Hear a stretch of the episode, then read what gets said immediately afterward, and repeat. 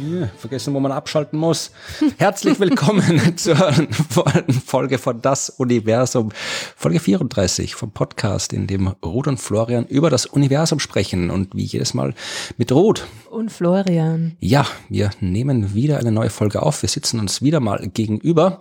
Und das verwirrt dich anscheinend so, dass du dein Pult nicht mehr bedienen kannst. Ich habe das schon lange nicht mehr im Betrieb gehabt, dieses Pult, und ich habe den Knopf nicht gefunden, wo ich den Ton runterregle. Aber es macht ja nichts. Ähm, wir reden über das, was wir immer reden und wo wir wahrscheinlich kurz drüber reden. Gibt es was Neues von deiner Bewerbung als Astronautin? Nein. Gut, dann hätten wir den Punkt. wir das ganz schnell erledigt. Ja, ich habe keine Ahnung, was mir, also, nein, war ja erst im November, glaube ich, irgendwie so angekündigt, die, die Entscheidung. Also, ähm, ja, ich, ich habe es schon ganz vergessen. Ich erwarte da irgendwie jetzt schon gar nichts mehr. Ja, ich habe kürzlich den äh, Franz Fieberg getroffen und ähm, ihm erzählt und mit ihm darüber gesprochen, über die Bewerbung und er hat gemeint, nee, es ist irgendwie äh, prinzipiell, er hat jetzt nichts gegen dich persönlich gesagt, ja. ich, ich wäre ich wär da gerade weiß im Hintergrund. Ja. Nein, er hat nichts gegen dich persönlich gesagt. Er hat mir Franz Fieberg hat gemeint, die, ne. Nein, äh, der hat gemeint, also der, für die, die es noch nicht gehört haben, der erste und einzige österreichische Astronaut bis jetzt Franz Fieberg, ja. Und er hat gemeint, es ist also tendenziell werden die Länder bevorzugt, die ein bisschen mehr Mitgliedsbeitrag zahlen bei der ESA eh als, klar, als ja. Österreich. Also Aber es wäre jetzt äh, schon langsam ja auch wieder mal Zeit für, für ein kleineres Land, weil ganz ignorieren können sie uns ja auch nicht. ja, eh, eh nicht. Also es war jetzt auch keiner, bevor da jemand hier dem äh, Franz böse Briefe schreibt oder sowas. Ja, also es war keine offizielle Äußerung, sondern es wird nur gemeint, dass, er hat's nicht böse gemeint. dass das Und die ESA hat jetzt einen österreichischen Direktor, ne? Genau, ja. Generaldirektor. Insofern. ja, aber der muss ja auch aufpassen. Das heißt gleich wieder hier so, so Nepotismus, ist, ja. aber das ist so typisch österreichisch. Ich meine, da kann, da kann er gleich zugeben, dass es so ist und einfach ein gutes Wort für mich einlegen. Gell? Ja, ne, wir werden sehen, was rauskommt bei der Bewerbung. Ansonsten habe ich in der Vergangenheit, glaube ich, nichts erlebt, was berichtenswert wäre. Oder ich habe schon jede Menge erlebt, aber es ist jetzt irgendwie hauptsächlich Arbeit und die nicht unbedingt interessante Arbeit. Also Also ich habe ja den, den habe ich das das letzte Mal schon erzählt, dass ich den Raumanzug Ja, ja, umarmt habe? genau, das Ach hast du so, erzählt, ja. Sorry. Ich, ich habe einen Raumanzug umarmt. Ja, na gut, nichts Neues da. Nein, ja, und ich habe hab viel, bin durch die Gegend gefahren, habe Sachen geschrieben, habe Sachen gemacht und andere Podcasts gemacht und Zeug gemacht, aber nichts, was jetzt hier für das Universum relevant wäre.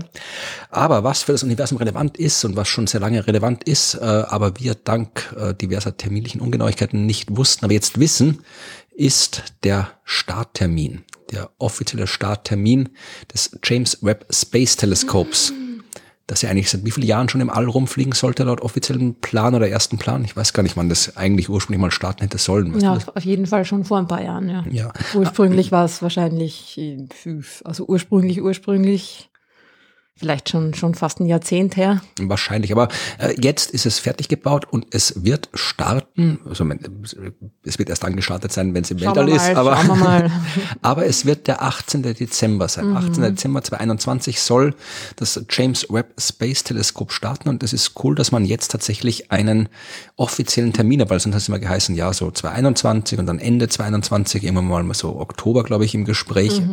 Aber jetzt haben es wird tatsächlich ähm, von äh, Französisch-Guyana aus starten. Ja? Also es wird vom, vom europäischen Weltraumbahnhof aus starten und nicht irgendwie von den Russen oder irgendwie von, von ähm, Florida aus, sondern von Französisch-Guyana. Ja. Ja, das wäre natürlich extrem cool, irgendwie da, da live dabei zu sein, oder? Ah, Ich sehe es gerade, hier 2007 war der erste Ja. mögliche Start Wahnsinn. angesetzt. Ja, also ist ein bisschen hier.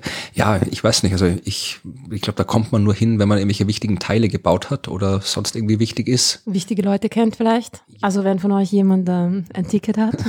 Nein, also ich glaube, die einzigen, die ich kenne, die bei Raketenstarts sind halt irgendwie Leute, die halt wirklich bei der ESA mitarbeiten und mit waren oder die halt wirklich maßgeblich irgendwelche Projektmanager, Managerinnen sind oder sowas, die dürfen dann dahin fliegen und ja, die Wahrscheinlichkeit ist gering, dass wir da live dabei sein werden. Nee, ich war, was, ich war ein paar Mal dabei bei so halt ESA-Kontrollzentrum in Darmstadt. Also durfte ich dann live mit anderen zuschauen über Die Stadt mit dem romantischsten Namen der Welt. Ja, aber die kann, können die auch nichts dafür.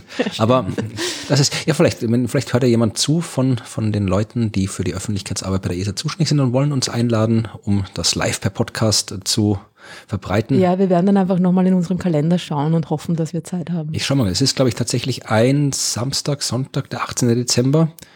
Ähm, was steht hier? Ich muss mal kurz in den Kalender. Am 18. ist ein Samstag, der 18. Dezember.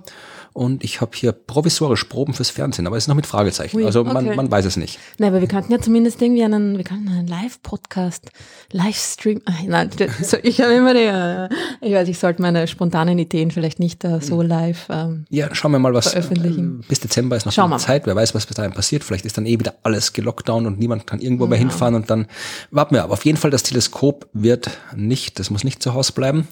Das darf ins All fliegen. Und äh, ja, es ist, wir müssen mal vermutlich irgendwie ausführlicher reden, warum das James Webb Space Teleskop sehr, sehr cool ist und warum es sehr, sehr wichtig ist Extrem cool. und wo es dann rumfliegen wird und was es machen wird. Dann machen wir vielleicht irgendwie, ja, dann machen wir machen vielleicht mal eine James Webb Teleskop Sonderfolge, wenn es Ja. dann im Dezember geht. Und auch was man auch mal erzählen muss, das bin ich jetzt gerade dabei zu recherchieren, ist, ähm, warum heißt das so? Ich meine, beim Hubble-Teleskop wusste man, warum es so heißt, nach dem berühmten Astronomen Edwin Hubble. Ja, äh, aber warum heißt das James Webb Space Teleskop James Webb Space Teleskop? Wer ist James Webb? James Webb war doch mal NASA-Direktor, oder? So in den, weiß nicht, 70ern? Ja, ein bisschen, 80ern? ein bisschen früher. Noch früher? Nein, und das ist tatsächlich, habe ich das, ähm, ich sag's kurz und dann in der Sonderfolge reden wir genauer drüber, weil ich muss die Bücher noch lesen. Äh, James Webb war tatsächlich NASA-Direktor und aber halt nicht irgendeiner, der war auch der, der im Wesentlichen da die Apollo-Mission, also er war nicht mehr Direktor, wie die Astronauten am Mond gelandet sind, aber er hat das quasi davor äh, alles auf die Beine gestellt und im Wesentlichen dafür gesorgt, dass das, was Kennedy damals gesagt hat, wir fliegen zum Mond, das war ja 62 und dann war halt da kurzfristig waren alle dafür, so, yeah, super, mach mal und wie es halt so ist, dann wollten es dann ziemlich schnell nicht mehr machen, ja. Und man gesagt, das kostet viel Weil's Geld und, und ja und äh, er hat sich halt da, er hat im Wesentlichen, also wenn man es jetzt ganz verkürzt sagen will, war James Webb der, der die NASA zu der Organisation gemacht hat, die sie dann heute geworden ist. Weil davor war die NASA noch was ganz anderes.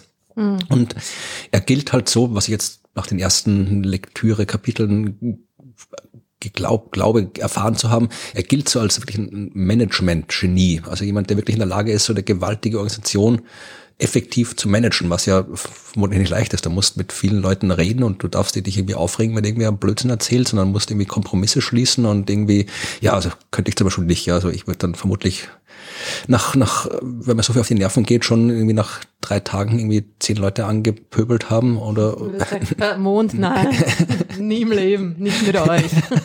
Nein, aber äh, James Webb dürfte wirklich so ein extrem guter Manager sein. Er hat vorher auch schon in der Politik gearbeitet. Er war irgendwie so mm, nicht Staatssekretär, weil Staatssekretär ist ja, glaube ich, irgendwie das, was Minister ist in den USA, irgendwie so Under State Secretary für irgendwas und Budget verantwortlich. Also der hat vorher auch schon in der Politik gearbeitet und bei irgendwelchen großen Firmen gearbeitet und war irgendwie, ja. Und das ist ein Aspekt, den ich dann auch im Buch quasi erfahren habe. Es ist ja durchaus nicht irrelevant, dass jemand gut managt. Also du brauchst die Wissenschaft, damit du zum Mond fliegen kannst. Du brauchst halt irgendwelche Typen, die halt dann irgendwie auch in der Rakete sitzen und dann am Mond rumlaufen. Also die sind auch nicht unwichtig. Aber dass halt im Hintergrund noch so viele andere Menschen andere Sachen müssen und dass quasi dieses ganze Werk irgendwie organisiert werden muss, das fällt dann meistens unter den Tisch, weil wie gesagt, die Management das, ich könnte, ich könnte spontan jetzt, ich kann spontan vermutlich irgendwie äh, zehn Astronauten aufzählen, aber wie viele NASA-Direktoren kann man so So aufzählen? viele, ja. Und was ich meine, irgendwer muss ja natürlich auch die ganzen Kulissen machen für die Mondlandung. genau, ja. Ja, ja, genau. Aber äh, und dafür sorgen, dass alles vertuscht wird. Also das ist, Genau. ist gar nicht so einfach, das alles äh, zu managen. Und nein, aber tatsächlich, also das, der dürfte wirklich ein sehr, sehr wichtiger Mensch gewesen sein für die NASA, für die Raumfahrt und auch im Endeffekt dann auch für die Wissenschaft. Ja, es klingt ein bisschen so unsexy, ne? Das ist irgendwie ein NASA-Administrator James Webb und man denkt sich, äh, warum der? Aber das ist, ja, der, das war ja ein, ein, eine, ein Charakter, glaube ja. ich auch. Ja, Ja, also ich, Irgendwie. ich, ich habe tatsächlich schon Anfang des Jahres mal geschaut, äh, weil mich das eben das interessiert hat und ich dann gedacht, das kann man sicher irgendwie brauchen, die Information, wenn dann das Teleskop mal fliegt. Also vorher im Prinzip auch, aber da ist es dann halt irgendwie auch relevant. ähm, äh, um hab, die Zeit zu überbrücken, Ja. bis es ankommt. und habe mir dann äh, geschaut, was es an Literatur über den gibt. Also natürlich kannst du irgendwelche NASA-Akten wälzen, wenn du jetzt irgendwie das irgendwie wissenschaftshistorisch korrekt angehen wollen würdest. Aber ich habe geschaut, ob es irgendwie so einfach normale Biografien gibt und ich habe nur zwei gefunden. Also wirklich ein Buch, das ein bisschen so eher so populärwissenschaftlich aufgemacht und eins, das äh, aus so einer Managementwissenschaftlichen, was es anscheinend gibt, also so die, die Verwaltungsforschung im Wesentlichen äh, Perspektive aufgemacht und nicht ganz so, so lockerflockig geschrieben, aber das sind die zwei Bücher, die ich gefunden habe über James Webb. Ich stelle mir gerade das uh, Annual Meeting uh, of Management, wie, wie, wie hieß nochmal das Wort? Verwaltungsforschung vor, ja. Wahrscheinlich geht es der Uhr ab und du hast irgendwelche Vorurteile. ja. Und was für ein Buch ist das genau, das äh, du da gelesen hast oder lesen wirst äh, oder weiß dabei nicht, bist, es zu lesen? Weiß ich nicht auswendig. Ich glaube, das eine heißt The Man Who Sold the Moon. Kann das sein? Okay. Ich verlinke auf jeden Fall beide Titel in den ja. Shownotes. Ich weiß sie tatsächlich nicht auswendig. Das andere hat irgendwie James Webb im Titel. Ähm, aber sind beide auch nicht ganz neu. Also vielleicht kommt jetzt, na, was Neues wird nicht mehr rauskommen so schnell. Aber ja, also der war ein interessanter Mensch und wenn wir dann unsere Teleskop-Sonderfolge machen, dann werden wir auch über den vermutlich ein bisschen reden. Aber nur, dass ihr alle wisst, ihr könnt euch den 18. Dezember mal im Kalender anzeichnen. Da wird das Teleskop schon, ich glaube, eine Uhrzeit ist noch nicht genannt, aber das werden wir dann vermutlich noch zeitnah erfahren und dann wird sicherlich irgendwie Live-Übertragungen im NASA-Stream und sowas geben. Da kann man dann, vielleicht, vielleicht machen wir dann, vielleicht hören wir dann uns den, den Stream an und erzählen was drüber und können das irgendwie. Theoretisch hat man meine Aufnahmesoftware hat einen Button, wo man auf Livestream klicken kann. Ich weiß nur nicht, was man da machen muss, damit es dann noch irgendwo hinkommt. Mal gucken. Okay, Na, hoffentlich kennst du dich dann äh, besser aus als an deinem eigenen Mischpult bis dahin. Ja, also das war die. Ich bin ja gemein, du machst ja die ganze. Der Florian, muss ich jetzt nur mal kurz sagen, der Florian macht ja die ganze Arbeit, ja. Ich tu nur gescheit reden. Nein, die ganze Aufnahme, Technik und so. Also darf er schon mal den falschen Knopf drücken. Genau. Das war die erste äh, Neuigkeit zur Einleitung. Die zweite, äh, ich habe gedacht, ich suche extra was über die Milchstraße raus für dich. Juhu. Und zwar äh, die Milchstraße ist, äh, ja, die, die ist klumpig. Ja, anscheinend, ja. Mhm. Und ist irgendwie, was ja gerade irgendwie so eine Kombination so Milchstraße und klumpiger, eine schöne Kombination ist. Klingt ein bisschen sauer, ja. ja ist sie abgelaufen. Also irgendwie ja, ich glaube, sie ist, äh, es hat nur jemand nicht gescheit umgerührt, glaube ja. ich. Ja, tatsächlich ist es genau das. Also, willst du was erzählen zu der Forschung oder hast du dich? Ich meine, ich habe es mir jetzt nicht so genau angeschaut. Ich glaube, dass also der springende Punkt war der, dass äh, eh, was auch cool ist, weil das haben uns schon ein paar Leute auch gefragt. Na? Ne? So, die Vermischung der Elemente und wie das funktioniert, wie quasi die, wie die schwereren Elemente, die in den Sternen erzeugt werden und dann in Supernovas hinausgeschleudert werden in den Weltraum, wie die sich mit dem schon vorhandenen Wasserstoff vermischen, um da halt die nächste Sterngeneration mit mehr schweren Elementen zu bilden und so, ne?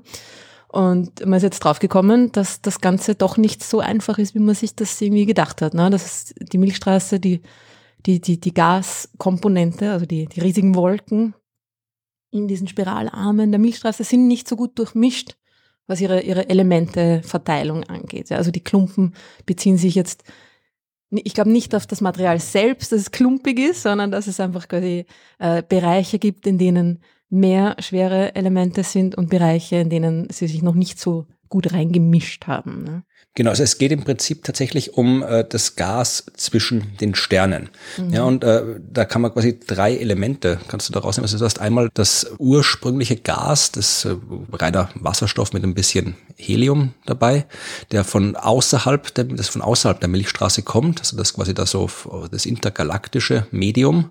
Oder der von Anfang an quasi in, ja, in, den Komponenten der Milchstraße auch schon vorhanden war. Bisher ist man davon ausgegangen, dass es quasi drei Komponenten gibt, aus denen sich das interstellare Medium zusammensetzen kann. Also das Zeug, was in der Milchstraße zwischen den Sternen ist. Das interstellare Medium, und das äh, sagt man, hat drei Komponenten, nämlich einerseits äh, eben Wasserstoff mit ein bisschen Helium, der aus dem intergalaktischen Raum reinkommt mhm. in die mhm. Milchstraße. Also der strömt da quasi halt so von außen rein. Mhm. Aus Gravitation und Magnetfelder und keine Ahnung, was dafür sorgt, dass das Zeug da reinkommt. Aber der strömt da halt so rein. Genau. Und What about magnetic fields? genau. ist immer die Frage bei den Konferenzen. Ja. Genau. Und dann hast du eben äh, den, das Zeug, was du gesagt hast, was, was, was schon drin ist, also die normalen interstellaren Wasserstoff- und Heliumwolken, also die, die schon da sind. Und das sind die, die halt durch Supernova-Explosionen in der Milchstraße angereichert werden mit schwereren Elementen. Mhm. Also die sind quasi mit schweren Elementen angereichert. Das Zeug, was von außen kommt, ist nicht mit schweren Elementen angereichert gespeichert. Und dann hast du auch noch hier den ganzen Staub, der da irgendwie noch so rumliegt im, im Zeug, also der sich zu komplexen Molekülen verbinden kann. Und bisher ist man in den ganzen Modellen, die halt das beschreiben, davon ausgegangen, dass sich das alles im Wesentlichen vermischt, ziemlich schnell auf galaktischen Maßstäben. Das heißt, dass du überall im Wesentlichen die gleiche Metallizität messen kannst. Ja, also den, gleiche, die gleiche, den gleichen Anteil an schweren Elementen in Helium- und Wasserstoffwolken hast. Das mhm. war die Annahme. Und äh, diese, das soll quasi das Verhältnis sein, das wir auch hier bei uns in der Umgebung in der Sonne finden, weil die Sonne ist ja aus einer Wolke entstanden, genauso wie anderen Sterne auch entstanden sind aus einer Wolke und warum soll es bei uns anders sein? Mhm. Und das war die Annahme und jetzt hat man quasi nachgeschaut. Ist gar nicht so einfach, das nachzuschauen. Ich habe es jetzt nicht im Detail angeschaut, wie sie es gemacht haben, aber sie haben im Wesentlichen äh, Richtung Zentrum der Milchstraße geschaut und äh, Sterne beobachtet und deren Licht geht dann ja doch alles durch, was so zwischendurch im Weg steht. Mhm. Und das heißt, wenn das diese ganzen Wolken durchstrahlt, kannst du halt dann mit der Analyse des Lichts rausfinden, was in den Wolken für Zeug drin ist. Und so haben sie herausgefunden, dass das tatsächlich überhaupt nicht durchmischt ist, das ganze Zeug. Also du hast tatsächlich nur ähm, in manchen Gegenden äh, zehn äh, Prozent der äh, Metallizität, also der Konzentration an Schwennelementen, die du hier in der Sonne hast. Also da ist es äh, sehr viel weniger durchmischt und anderswo sehr viel mehr durchmischt. Also die kann um das Zehnfache variieren, die Metallizität, je nachdem, wo du hinschaust. Ja, Wahnsinn. Das heißt, alles andere als durchmischt. Im Durchschnitt hast du so 55 Prozent vom solaren Wert. Ja, also die, dieses Zeug, das ähm, da zwischen den Sternen durch äh, rumliegt, ist anscheinend überhaupt nicht homogen und sie wissen auch nicht genau warum. Sie gehen davon aus, dass äh, immer wieder äh, Zeug von außen auf die Milchstraße rauffällt. Also das hat man vorher schon gewusst, dass das passiert, aber ähm, das vermischt sich anscheinend nicht so effizient mit dem Material, das schon da ist, wie man gedacht hat. Und warum das so ist, weiß man nicht. Bisschen. Ja, und das ist natürlich ein, eigentlich ist das ein großes Problem. Also es hört sich jetzt irgendwie so an, hm, na okay, hm, dann ist sie halt nicht so gut vermischt. Aber irgendwie ist es ein, ein großes Problem für die, naja, für die, für die galaktische Archäologie, das für die, für die Altersbestimmung von den verschiedenen Komponenten in der Milchstraße. Man versucht ja mit diesen, hm, mit diesen Verhältnissen zwischen schweren Elementen und nicht so schweren rauszufinden, wie alt etwas ist. Ja? Also wenn sich ein Stern schon früh in der Milchstraße gebildet hat, dann hat er noch weniger schwere Elemente. Und je später er sich bildet, desto mehr schwere Elemente hat dieser Stern. Genau, weil in der ja? Zwischenzeit schon viele andere Sterne schwere Elemente gemacht haben genau. und die verteilt haben. Genau. Und wenn jetzt aber die Verteilung nicht funktioniert, dann kann es sein, dass sich ein Stern viel später zwar später gebildet hat, aber auch noch wenige schwere Elemente hat. Ne? Das heißt, man kann da irgendwie diese Annahme, dass sich das alles quasi ziemlich sofort oder ziemlich sofort, naja, nach da, innerhalb von ein paar Millionen Jahren vermischt sich so eine Wolke mit einer, nach einer Supernova-Explosion, nimmt man mal an oder so, ne?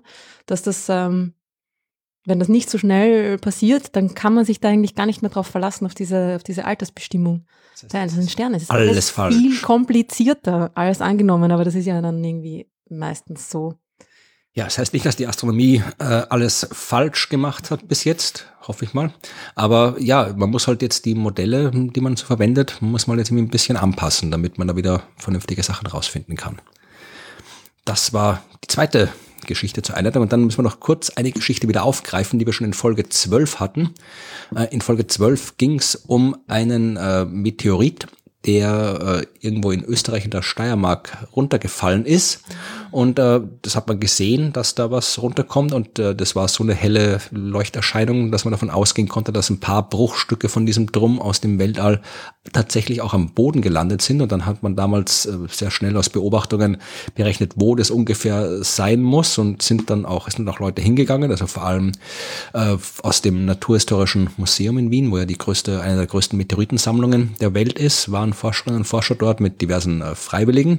Die sind dann halt da in der Steiermark durch die Gegend spaziert, also nicht spaziert, aber ich habe halt geschaut, ob sie da irgendwas finden, was halt schwierig war, weil das, ähm, ja, da lag Schnee, da hat es gerade geschneit, kurz nachdem das runtergekommen ist und das war irgendwie Wald und ja, es war halt irgendwie nicht unbedingt eine Gegend, wo man tatsächlich gut suchen kann. Und ja, jetzt äh, haben die halt nichts gefunden, aber vor kurzem gab es die, ja, ein bisschen, bisschen irreführende Schlagzeile. Äh, Alien nach Landung in Kindberg aufgespürt. Sorry. Wirklich, das war die Schlagzeile. Ja, und tatsächlich nicht mal, ich habe jetzt nicht mal irgendwie eine von den von den äh, dubioseren Zeitungen in Österreich rausgenommen. Das war in einer Qualitätszeitung. Mhm. Und äh, ja, es ist halt ja, ist halt die Schlagzeile. Der Artikel dazu ist sehr informativ und auch sehr lang, den kann man durchaus lesen.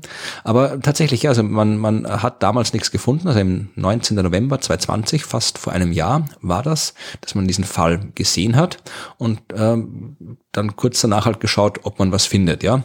Also paar Kilogramm hätte man eigentlich finden können, laut dem, was man so ausgerechnet hat. Ja, und ist aber nix. Aber Anfang Juli hat äh, man was gefunden, ja, haben sie einen Meteorit gefunden und zwar tatsächlich, äh, ja, dann jetzt nicht mehr die Wissenschaftler und Wissenschaftlerinnen, die waren schon wieder zurück, die haben es dann bleiben lassen, aber äh, es hat jemand äh, ja beim Spazierengehen was gefunden. Also ein, ein, ein, ein äh, Amateurastronom, eine Amateurastronomin oder einfach Nein, ein Spaziergänger? So ich das verstanden habe, halt einfach Leute, die halt da, die haben, war halt bekannt, dass da in der Gegend, dass da halt irgendwo mal ein Meteorit vielleicht gesucht wurde und nicht gefunden wurde. Ah. Dann haben halt immer wieder Leute angerufen und gesagt, ja, wir haben da was gefunden und mhm. die meisten ist es dann eh nix. Also ich kriege auch immer wieder Bilder von Leuten zugeschickt. Also Leute schicken mir Bilder zu von Steinen, sagen wir es so. Von Aliens. Also ich kriege wieder, ab und zu kriege ich auch Bilder von Leuten zugeschickt, aber meistens mit dem Kontext. Da äh, reden wir jetzt nicht drüber. Nein, so nicht solche Bilder. Äh, aber Leute schicken mir ab und zu Bilder von Steinen, die sie gefunden haben und wollen dann von mir wissen, ob es ein Meteorit ist oder nicht. Und ich kann das halt dann selten seltensten Fällen sagen, weil mhm. wenn man es genau wissen will, dann muss man das irgendwie geologisch, geochemisch untersuchen.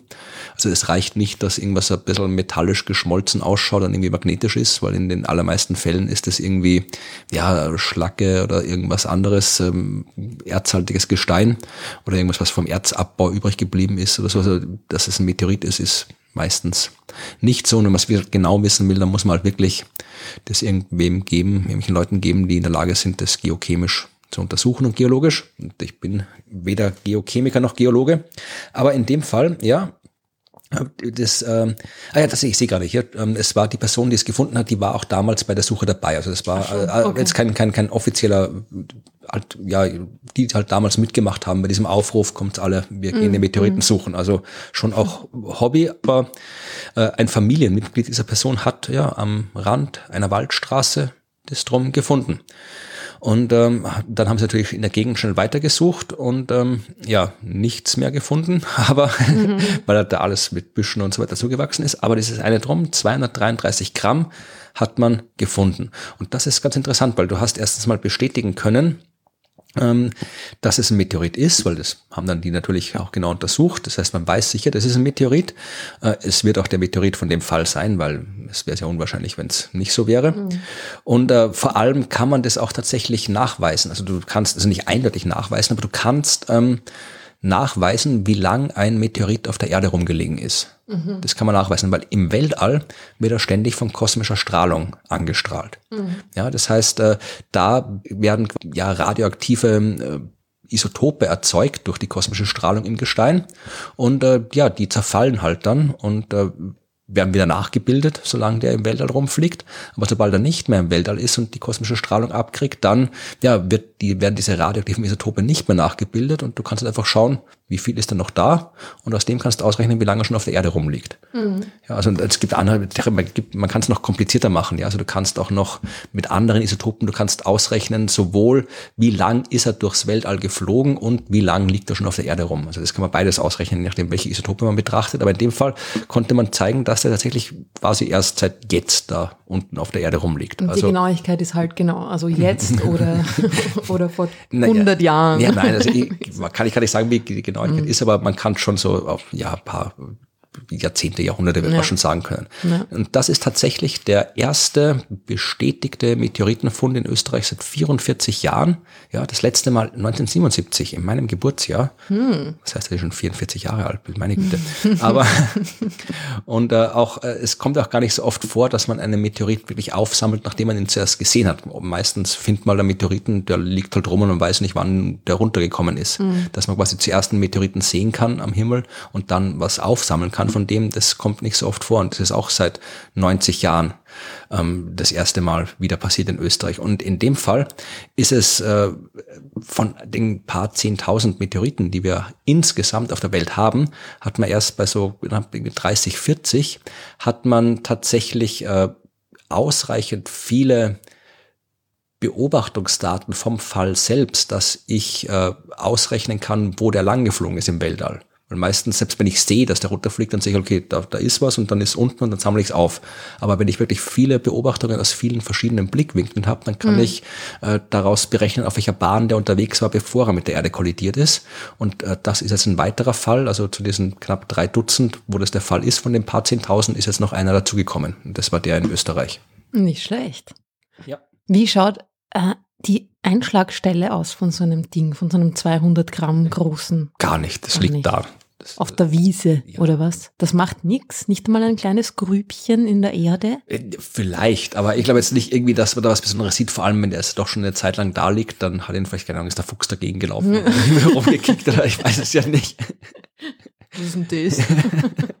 das war vorher noch nicht da. Oder das Eichhörnchen hat aufgesammelt, weil es dachte, das ist eine Nuss. Oder, nein, aber äh, tatsächlich, also man, der bricht ja in der Luft auseinander. Dann hast du halt irgendwie. Ja, aber kommt trotzdem auch, also auch wenn er irgendwie nur dann nur mehr Kieselstein groß ist, kommt ja doch sehr schnell irgendwie runter und naja, aber, schlagt ein. Ne? Aber wenn der, der bricht ein paar Kilometer höher auseinander und dann hast du so ein kleines Zeug, das wird auf den Luftwiderstand gebremst und dann mhm. ist es halt so, wie wenn du, weiß ich, wenn du halt irgendwie einen Stein aus dem Flugzeug rauswirfst, einen Kieselstein, der fällt mhm. Halt unten hin, aber du hast jetzt nicht unbedingt einen mega Krater, also so schnell hängt halt vom Untergrund ab, aber äh, wenn er da ja. immer am Waldweg rumlag, dann ja, da wird es vermutlich nichts Dramatisches gewesen sein. Behaupte ich mal. Ich kann es nicht mit Sicherheit sagen, aber es würde mich wundern, wenn da was Dramatisches gewesen wäre. Ja, ähm, das war. Aber cooler Fund, ja. Ja, und jetzt müssen wir schauen, es wird gerade äh, diskutiert, ob der jetzt dem Museum zur Verfügung gestellt wird. Also das Museum hat das bekommen quasi zum Untersuchen und zum Anschauen. Und jetzt wird gerade äh, äh, halt diskutiert, ob der halt wirklich dann dauerhaft im Museum ausgestellt werden kann oder ob ihn die Person, die ihn gefunden hat, behält. Ach so, das geht auch. Kann man sich das aussuchen? Kann man sagen, ich habe das Ding jetzt gefunden, jetzt gehört es mir? Das ist, ich bin mir nicht sicher, wie die, ich glaube, die Gesetzeslage hängt da von, ist von Land zu Land und teilweise auch von Bundesland zu Bundesland unterschiedlich. Aber äh, es gibt schon, du kannst den Meteoriten auch kaufen und verkaufen. Es gibt viele, die halt Stimmt. wirklich rumfahren und das halt auch, auch sammeln, genauso wie Leute, die Mineralien sammeln. Also ich glaube, da fällt fallen Meteoriten auch drunter. Mhm. Vielleicht ist es ein bisschen so ähnlich auch wie in den archäologischen Funden. Also in manchen Österreich weiß ich jetzt tatsächlich gerade nicht, aber in manchen deutschen Bundesländern ist es so, äh, in fast allen deutschen Bundesländern ist es so, dass wenn du irgendwie etwas findest, hatten wir auch bei der Himmelscheibe von Nebra in der Folge, wo wir darüber gesprochen haben, wenn mhm. du irgendwo was findest, archäologisches, dann gehört es dem Land, dann musst du das melden. In anderen, ich glaube in Bayern ist es so, dass du dir das teilen kannst dann mit dem Land. Also so ähnliche Regeln wird es bei Meteoriten auch geben, aber anscheinend ist es, sonst wird es da nicht in der Zeitung stehen, weil was in der Zeitung steht, ist richtig, wie wir wissen. Vor allem mit der Schlagzeile, ja. ja. Nein, also äh, dass halt der äh, das ist keine, keine Zwangsenteignung äh, aus wissenschaftlichen Gründen? Nein, das wäre ich ja voll dafür, aber dürfen wir nicht. Ja, und dieses Alien-Thema äh, bringt uns gleich direkt zur eigentlichen Astro-Geschichte, weil die hat auch was mit Dingen zu tun, die vom Himmel fallen und mit Leben. Es geht um etwas, das sich Panspermie nennt. Mhm. Ich bin mir nicht sicher, ob wir schon mal drüber geredet haben. Wahrscheinlich. Ich glaube nicht. Aber du weißt, was Panspermie ist. Ja, na, die Idee, dass das, dass das Leben von irgendjemandem quasi verteilt wurde. Ja, das ist in, schon. In, in den gleichen Ursprung hat und dann quasi weiter verteilt wurde auf verschiedene Planeten und so irgendwie, oder? Du fasst da gerade wieder Star Trek-Folge zusammen. kann natürlich sein. da gibt es eine, die ist ziemlich coole Doppelfolge, wo sie irgendwie dann, da erklären sie dann nämlich, warum alle gleich ausschauen, warum die alle so, so, die ganzen Aliens alle nur komische Ohren und Nasen haben, aber sonst wie Menschen ja, ausschauen. Das ist ja eine, eine sehr gute Frage, nämlich. Ja. Ja. Nein, also das, was du jetzt gerade gemacht hast, das äh, ist im Prinzip die gerichtete Panspermie. Die gibt also, wo tatsächlich jemand äh, Leben verteilt im Universum. Ja. Ähm, Panspermie gibt es auch in einer allgemeineren Form. Die Idee dazu, also es sind so, so ähnliche Ideen schon in der Antike und immer wieder äh, erwähnt worden, aber so richtig in einer modernen wissenschaftlichen Form ist sie Anfang des 20. Jahrhunderts äh, entwickelt worden von Svante Arrhenius, also ein schwedischer Chemiker, der auch einen Nobelpreis bekommen hat, der auch einer der, der erste war, der wirklich ausgerechnet hat, dass die äh, Erde wärmer werden wird, wenn wir CO2 freisetzen und verbrennen und genau ausgerechnet hat, wie wärmer sie werden wird. Also der hat viele coole Sachen gemacht mhm. und hat eben auch die These aufgestellt, dass das Leben aus dem Weltall gekommen sein könnte. Ja, aber jetzt nicht in Form von hier irgendwelche Aliens fliegen rum und werfen irgendwie Proben ab oder 2001 mäßig stellen Monolithen hin, die dann irgendwo was machen oder so, sondern keine Verletzung der obersten Direktive. Nein, mhm. sondern dass tatsächlich, ähm, weil es ist eine Frage, wir wissen ja nicht, wie das Leben auf der Erde entstanden ist. Mhm. Ja, das wissen wir nicht. Also Charles Darwin hat gesagt, das war in so, einem, in so einem seichten, warmen Tümpel haben sich irgendwelche Moleküle gefunden und dann ist daraus Leben entstanden. Dann Gewitter und so, ne? Ja, oder die aktuelle Thesen sind, da sind wir bei den Tiefsee, irgendwo in der Tiefsee, bei den heißen mm, Tiefseequellen ist was entstanden oder auch irgendwie vulkanische Inseln äh, sind auch irgendwo im Gespräch. Also du brauchst halt viele unterschiedliche Chemikalien, du brauchst Wärme, du brauchst Wasser und du brauchst ähm, ja äh, Energie irgendwo her, also Wärme von den Quellen und äh, dann muss das Zeug idealerweise noch auf möglichst kleinem Raum sich alles abspielen, damit die ganzen Moleküle genug Zeit haben, Möglichkeit haben, miteinander wechselzuwirken, dass halt irgendwann mal was Komplexeres rauskommt, was dann die Grenze quasi von Chemie zu Biologie überschreitet. Aber wie es genau passiert ist, wissen wir nicht und können wir wahrscheinlich auch nie eindeutig herausfinden. Aber es gibt halt die Hypothese, dass äh, Leben auch vom Weltall auf die Erde gelangen kann. Ja, und wenn ich jetzt im folgenden Leben sage, dann meine ich irgendwie halt wirklich Mikroorganismen. Ja, also jetzt nix, nix, äh, keine, keine äh, Kindberger Aliens. keine, ja, die auch nicht, aber auch keine Raumschiffe, die landen und keine intelligenten Aliens, sondern wirklich ähm, Mikroorganismen und die Theorie lautet halt. Also oder Moleküle sogar, ne? DNA oder. Ja, das ist schon wieder auch schon als Leben gelten. Das ist das ist Prä. Ja, das ist halt, mein, DNA allein lebt ja doch nicht. Darum sind ja gelten ja Viren auch nicht als lebendig, weil die mhm. haben zwar DNA oder RNA, aber Pflanzen, wenn die halt einfach nur irgendwo rumliegen, so ein Virus, der macht halt sonst nichts. Der fängt erst an, was zu machen, wenn er irgendwo einen Wirt hat, wo er sich an haften oder einen, den er befallen kann. Mhm. Also, aber die Diskussion fangen wir jetzt nicht auch noch an, ob Nein. Viren Leben sind oder nicht.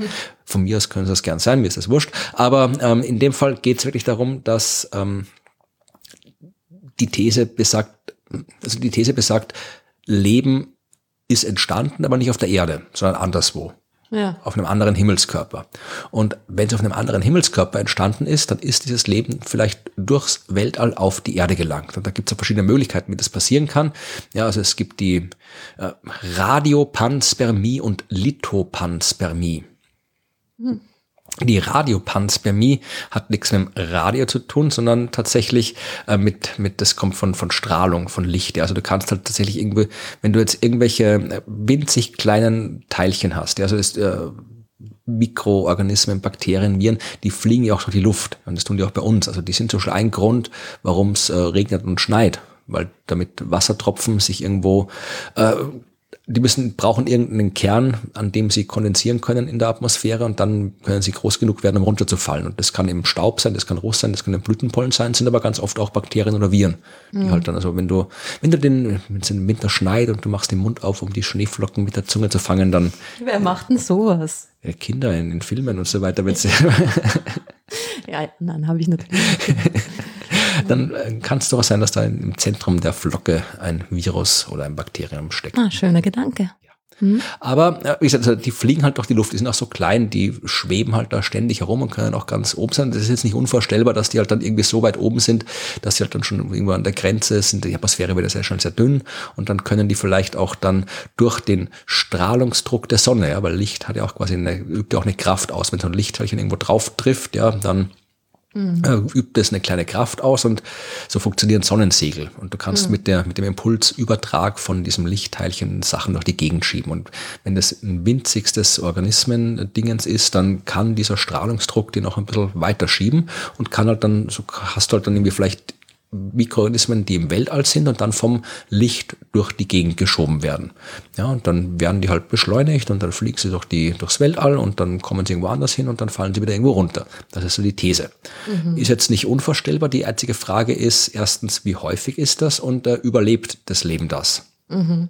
Und äh, weil diese Strahlung im Weltall ist jetzt nicht unbedingt gesund. Das ist hochenergetische Strahlung, das ist UV-Licht, das sind Röntgenstrahlen, was da alles rumfliegt. Und wie gesagt, das ist nicht unbedingt gesund. Mhm auch für Mikroorganismen nicht. Aber, und das war auch einer der Gründe, warum das damals auch stark kritisiert worden ist, die haben gesagt, ja, also der Strahlungsdruck reicht zwar, aber die Strahlung macht das Leben halt kaputt. Dann hast du nämlich Bakterienleichen, die da halt irgendwie verteilt werden im Weltall.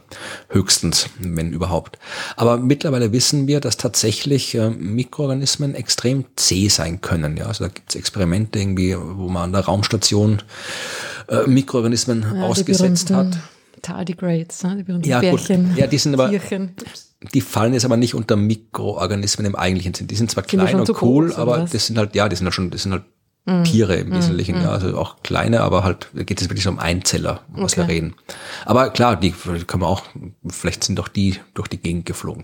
Aber wir wissen, dass eben so Mikroorganismen, Bakterien, Archeen, äh, auch Algen, Flechten selbst sogar, die können wirklich die auch die Bedingungen im Wäldern aushalten, die können so Dauerstadien eingehen, ja, also im Prinzip sowas wie, wie Samen bei Pflanzen. Die können mhm. auch, auch oft irgendwie nach liest immer wieder mal, dass sie irgendwo aus einem ägyptischen Grab irgendwelche Weizensamen rausgeholt haben und die wieder zum Keimen gebracht haben und jetzt irgendwie Brot backen wie vor 5000 Jahren oder Bier oder sowas. Also, man man kann Samen auch nach langer Zeit noch zum Keimen bringen. Genauso ist es bei den Mikroorganismen, die können auch Dauerstadien einnehmen und dann halt tatsächlich nach äh, langer Zeit, wenn die Bedingungen wieder passen, dann werden sie wieder aktiv. Also das weiß man, dass das geht. Mhm. Wir wissen noch nicht, wie lange es geht. Es gibt immer wieder mal Meldungen, dass man irgendwie Mikroorganismen gefunden hat, die irgendwie in Schichten in der Erde eingeschlossen waren, die irgendwie 10.000, 100.000 Millionen, 10 Millionen Jahre alt sind. Aber die spektakulären Meldungen haben sie dann bis jetzt immer als falsch rausgestellt. Aber prinzipiell ist es nicht unvorstellbar, dass du auch Mikroorganismen hast, die irgendwie eine Million Jahre überleben können. Äh, abwarten, bis die Bedingungen wieder passen. Und wir wissen auch, dass die Mikroorganismen hier auf der Erde überall leben können, äh, selbst da, wo wir es nicht können. Also wir haben welche gefunden, die halt wirklich kilometertief im Gestein leben, ohne Licht, ohne Sauerstoff, ohne irgendwas. Ja, also irgendwas ist schon da, aber sie können auf jeden Fall äh, überleben. Wir wir haben welche gefunden, die in kochendem Wasser leben, die im Eis leben. Also äh, gibt fast nichts, wo sie nicht leben können. Es gibt auch Forschung, die zeigt, dass Mikroorganismen, die wir hier auf der Erde haben, unter Bedingungen überleben können, die auf dem Mars herrschen, die auf äh, so Himmelskörpern herrschen wie Enceladus, dem Saturnmond oder Europa, dem Jupitermond. Also da hat man quasi die Bedingungen im Labor nachgestellt mhm. und dann halt geschaut, ob die Viecher das aushalten und tun sie. Und hey, ich, hab, ich muss Werbung machen. Ich habe ein Buch geschrieben. ich denke mal schon die ganze Zeit, dass das darauf hinausläuft. Nein, nein, überhaupt nicht, überhaupt nicht. Es ist mir jetzt eigentlich jetzt erst eingefallen. In dem Moment. Nein, also ich habe ja, ich habe ja ein Buch geschrieben, eine Geschichte, des Univers äh, eine Geschichte der Welt, nicht des Universums, eine Geschichte der Welt in 100 Mikroorganismen, gemeinsam mit meinem Biologenkollegen Helmut Jungwirth, wo es unter anderem um genau diese Geschichten geht. Ja, also wenn ihr da mehr darüber erfahren wollt, dann äh, kauft das Buch doch und lest das. Das würde mich sehr freuen. Aber äh, in dem Fall wissen wir halt, äh, wir wissen, dass Mikroorganismen C sind, Bedingungen überleben können, die im Weltall herrschen. Wir wissen, dass Mikroorganismen C sind und Bedingungen überleben können, die auf anderen Himmelskörpern herrschen. Und es ist jetzt nicht unvorstellbar, dass die von A nach B kommen. Entweder über diese Radiopanspermie oder Lithopanspermie, das heißt halt, dass die irgendwo im Gestein leben auf einem anderen Himmelskörper, dann schlägt da was ein, dann wird ein Teil von dem anderen Himmelskörper ins All geschleudert und fliegt durchs Weltall und kommt dann irgendwann auf die Erde. Wir wissen, dass das passiert, ja, also wir haben Meteoriten vom Mars hier auf der Erde rumliegen, weil halt äh, irgendwann vor langer Zeit am Mars was eingeschlagen ist, ist ein Stück Mars ins All geschleudert worden und das Stück Mars ist dann wieder bei uns eingeschlagen, also sowas passiert. Haben auch Mondmeteoriten gefunden. Wir haben sogar einen Erdmeteorit auf dem Mond gefunden. Wirklich? Ja, der Astronauten, Apollo-Astronauten waren. Das habe ich mal eine Geschichte im, im Sternengeschichten. Haben Sie den zufällig aufgesammelt und im Nachhinein dann ist man drauf gekommen, upsie, ja. der ist ja von der Erde. Ja. Ja, aber was ist denn die Wahrscheinlichkeit, dass das passiert? Ja, ich meine, die haben schon ein bisschen nach Wollen voll fliegen rauf, wollen Mondgestein sammeln und dann? Ja, stell dir vor, du bist der, du bist der Meteorit, ja, du bist, bist ewig lang durch das Weltall geflogen, du bist endlich am Mond und dann kommen die Deppen und schleppen dich zurück ja, zur Erde. Ja, ja. Ärgerlich. Ja, nein, es war eine coole Entdeckung, ja. Nicht, ja. Also cool. ich, ich verlinke die Sternengeschichte, wo ich das mal im, im Detail erzählt habe, diese ganze migrierende Meteoriten, gibt es einige Geschichten dazu. Also wie gesagt, man kann auch theoretisch ausrechnen, wie viel Gestein quasi die Erde verteilt hat im Sonnensystem. Ja, also es ist, glaube ich, 1000 Tonnen äh, Erdmaterial sind zum Beispiel eben auf Europa gelandet, wenn man das alles zusammenrechnet. Also Europa, der Mond, ja. nicht, nicht unser Europa. Genau. Ja. Und äh, das ist halt insofern interessant, weil wir wissen ja, dass auf der Erde Leben existiert. Das ist schon viel, ja. Ja, und wir wissen auch, dass äh, wie gesagt, das Leben auf der Erde im Gestein überleben kann. Das heißt, es könnte durchaus sein, dass quasi Mikroorganismen, die im Gestein der Erde leben, durch diese Einschläge auf dem Mars gelandet sind oder auf dem Jupitermond Europa gelandet sind oder sonst mhm. wo gelandet sind. Mhm. Und wenn die dort leben können, ja, dann hat vielleicht die Erde ihr Leben auf diese Himmelskörper verteilt.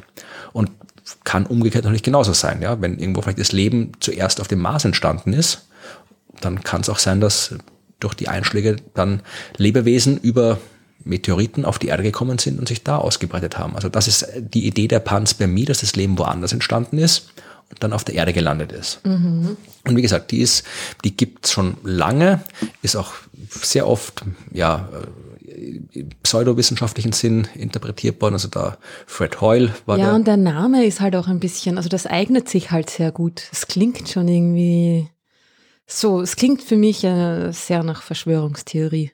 Naja, es ist ein, Allein wegen dem Namen. Ja, Pan ist, ist irgendwie griechische Webs, also alles und äh, Panspermie. Sperma ist die, die Samen, also die Samen, die quasi überall, überall verteilt hm. werden. Klingt eigentlich ja. eher dubios und nicht, nicht. Ja, es klingt für mich klingt irgendwie dubios. Ich kann jetzt auch nicht genau sagen, warum, aber. Hm. Ja, aber wie die Idee an Klingt sich. so nach einer Bubenidee. Ja, ja, ja, eben, ja. Aber es ist, du kannst wahrscheinlich über alles, die ganze Wissenschaft vor vom 20. Jahrhundert ja, Moment, sagen. Moment, Moment, da gab es ja ein paar Mädchen ja, ja. Ideen auch. Ja, ja. Eh, eh, eh, aber. Ich hätte dann noch eine Frage, ja. also, oder eigentlich zwei. Also, erstens, was ist der Vorteil daran? Oder was, was spricht dafür, dass das Leben zuerst auf einem anderen Himmelskörper entstanden sein soll? Löst das irgendwelche Probleme oder irgendwelche Fragen in der Wissenschaft oder ist das einfach nur so, es könnte sein, aber wir wissen es nicht, wir werden es nie herausfinden und es könnte halt einfach nur sein. Das ist tatsächlich einer der, man, eigentlich soll die Panz bei mir erklären, wo das Leben auf der Erde herkommt. Und wenn man, und ja, aber tut sie ja nicht, weil dann verschiebt, das ist so ein genau. Gottesding, ne? Das ist so, dann verschiebt man das halt woanders hin, aber wie ist, wie ist das Leben dort entstanden? Das ist einer der durchaus, das ist einer der. Bringt man nichts, oder? Als Erklär, es hat wenig Erklärungspotenzial, finde ich. Das ist einer der Kritikpunkte, die geübt werden an dieser Panz bei mir Hypothese, dass sie halt dann die Frage nach dem Ursprung des Lebens halt einfach nur verschiebt. Aber ich meine, an sich wäre es natürlich schon interessant zu wissen, dass das Leben auf dem Mars entstanden ist und nicht auf der Erde. Das wäre eine, wär eine, das wäre eine relevante Information, wenn wir sie hätten. Ja, aber auch nur das. Ne? Ja. Also es würde sonst nicht weiter wirklich viel erklären. Aber man kann natürlich schon sagen, dass äh, vielleicht, äh, wenn man also die Behauptung, dass Leben zuerst woanders entstanden ist, ist jetzt auch nicht ganz aus der Luft gegriffen, weil die Erde gibt seit viereinhalb Milliarden Jahren und das Universum gibt seit 13,8 Milliarden Jahren. Das heißt, da war viel Zeit vorher, mhm. wo was entstehen hat können. Also es ist nicht unwahrscheinlich, dass anderswo, wo halt wo länger was existiert hat, Leben zuerst entstanden ist. Aber dann, die zweite Frage. Äh, wir wissen ja, dass das Leben auf der Erde einmal entstanden ist, also zumindest einmal erfolgreich entstanden ist. Ne? Weil alle, alle Lebewesen miteinander verwandt sind. Und ähm, wenn jetzt das, diese Übertragung des Lebens durch außerirdische Himmelskörper stattfinden würde, dann hätte das ja auch nur einmal stattfinden können sonst gäbe es ja verschiedenes Leben auf der Erde, ne? wenn das öfter stattgefunden hätte. Und jetzt ist natürlich die Frage, wenn das so wahrscheinlich ist, dass das passiert, wieso ist es dann nur einmal passiert? Naja, wir reden ja nicht über, wir reden über Mikroorganismen. Es kann halt durchaus sein, dass... Dass es die nicht mehr gibt. Genau, dass halt einfach, wenn, es ist ja auch nicht unwahrscheinlich, dass halt äh, das Leben auf der Erde nicht unbedingt mehrmals entstanden ist, aber die, unser Luca heißt der Kerl, ja. Äh, Luca, der Last Universal, Universal. Ja, bin zu lange in Österreich. ich bin schon zu lange in Österreich, ich kann, kann komische Ls aussprechen. Also, ja. Der Last Universal Common Ancestor, Luca, ja. Das ist quasi das, äh, Das hat sich Italiener ausgedacht. Ja, glaube ich nicht. Aber es ist quasi die, das hypothetische Lebewesen, von dem wir alle abstammen. Und damit ist jetzt nicht wirklich ein einziges Individuum gemeint, sondern wirklich also die, die Population quasi aus der sich dann alles andere Leben entwickelt hat. Ja, das muss irgendein so komische Archaem-Bakterienvorstufe oder sowas gewesen sein. Und äh, es ist absolut nicht unwahrscheinlich, also es ist sehr wahrscheinlich, dass da halt einfach noch ganz viele andere äh, Lebewesen existiert haben zu der Zeit, aber die sind halt einfach alle ausgestorben und äh, nur Luca und die Nachfahren von Luca sind übrig geblieben. Ja, aber wieso hat man von den anderen nichts gefunden? Ja, was willst du denn da finden? Irgendwelche Bakterien vor dreieinhalb Milliarden Jahren auf der Erde. Nur, nur kurz existiert haben und dann ziemlich schnell die machen ja keine, auch wieder ausgestorben sind. Die machen ja keine irgendwie zeremoniellen Begräbnisse mit Grabbeigaben oder sowas. Fossilien findest auch schwer. Also, nein, also da findet man nicht viel. Und genauso kann es doch sein, wenn da jetzt äh, in der Frühzeit so des Sonnensystems deutlich mehr Zeug eingeschlagen ist zum Beispiel, dann ist halt auch vielleicht mehr, äh, sind auch von, von, da kommen halt vielleicht von drei, vier Ecken Leben auf die Erde. Und es hat sich ja trotzdem nur eins durchgesetzt. Das hm. ist ja nicht unmöglich. Oder wenn dann irgendwie schon komplette Biosphäre da ist, dann. Äh, Ach so, das ist quasi dann, ja, und dann ist es nicht mehr so leicht, diesen Planeten ja. zu besiedeln, oder wenn es, schon was anderes da oder ist. Oder es passt auch nicht einfach, ja, nur weil das Leben quasi jetzt auf der Erde ankommt, kann ja trotzdem sein, die, die, die sitzen ja nicht irgendwie vor der, vom äh, Navi-System und schauen, ah, da ist schön, fünf Sterne auf TripAdvisor. You have a flag. irgendwie fünf Sterne auf TripAdvisor, da fliegen wir jetzt hin. Ja. Sondern die, das landet ja zufällig irgendwo. Und dann kann es natürlich auch sein, dass nämlich das Leben irgendwo landet, wo es äh, nicht, was ich, wo es halt stirbt stirbt, ja, was nicht, was nicht aushält und dann überlebt halt das, was halt da gerade zufällig passt. Aber da sind wir jetzt eigentlich genau im Thema, ja, weil äh, die Panspermie ist jetzt, wie gesagt, die gibt es seit über 100 Jahren, diese These.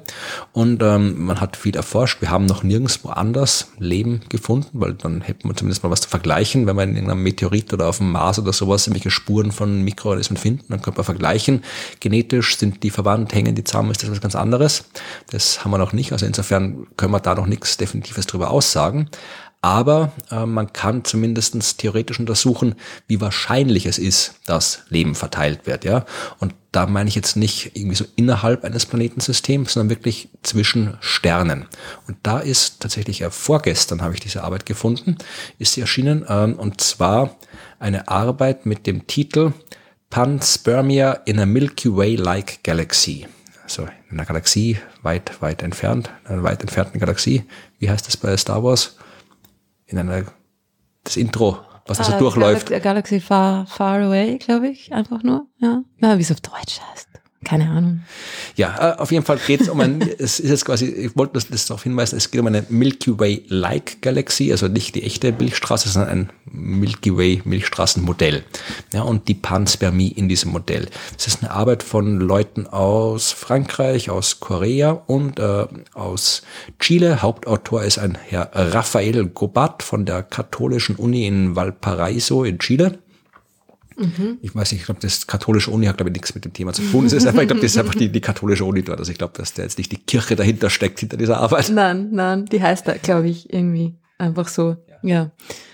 Und äh, da geht es tatsächlich darum, äh, theoretisch zu modellieren, wie wahrscheinlich so die Ausbreitung von Leben ist. Also was sie gemacht haben, ist im Wesentlichen so eine äh, Simulation einer, einer, sie haben sich quasi eine simulierte Galaxie hergenommen. Das haben sie sich selbst gemacht, anscheinend, da kennst dich du vielleicht besser aus. Es gibt äh, sogenannte MOOCs, McMaster Unbiased Galaxy Simulations. Mhm. Never heard of. Ja, das sind, es ist so eine Datenbank von 16 simulierten Galaxien, die man vermutlich aus Hintergrund mal simuliert hat oder als Referenz oder weiß ich nicht. Und sie haben sich da eine, eine Galaxie rausgesucht, die halt so in ihrer Masse, Größe und so weiter der Milchstraße ziemlich entspricht. Wer es genau wissen will, es ist die Galaxie G15784 aus dieser Datenbank. Ja, die hat halt irgendwie so eine totale Masse von äh, 10 hoch zwölf Sonnenmassen, also und 10 hoch 12 sind wie viele Milliarden? 100 Milliarden. 1000. 1000 Milliarden. Ja, macht auch Sinn, weil äh, die, die, die totale Masse und die äh, Sternenmasse ist 10 hoch 11 Sonnenmassen, ja. Ja. Dann macht das Sinn und das ist, ein bisschen größer als die Milchstraße.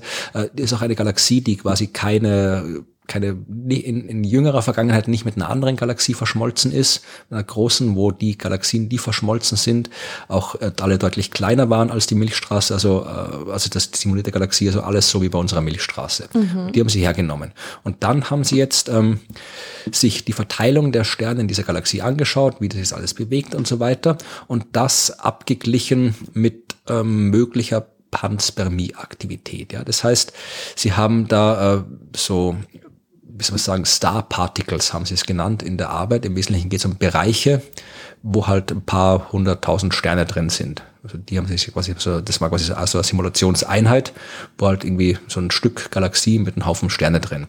Und dann haben sie sich äh, verschiedene ähm, Wahrscheinlich Wahrscheinlichkeitsstufen überlegt, was passieren muss, damit irgendwo was äh, Panspermie-mäßig abgeht. Ja?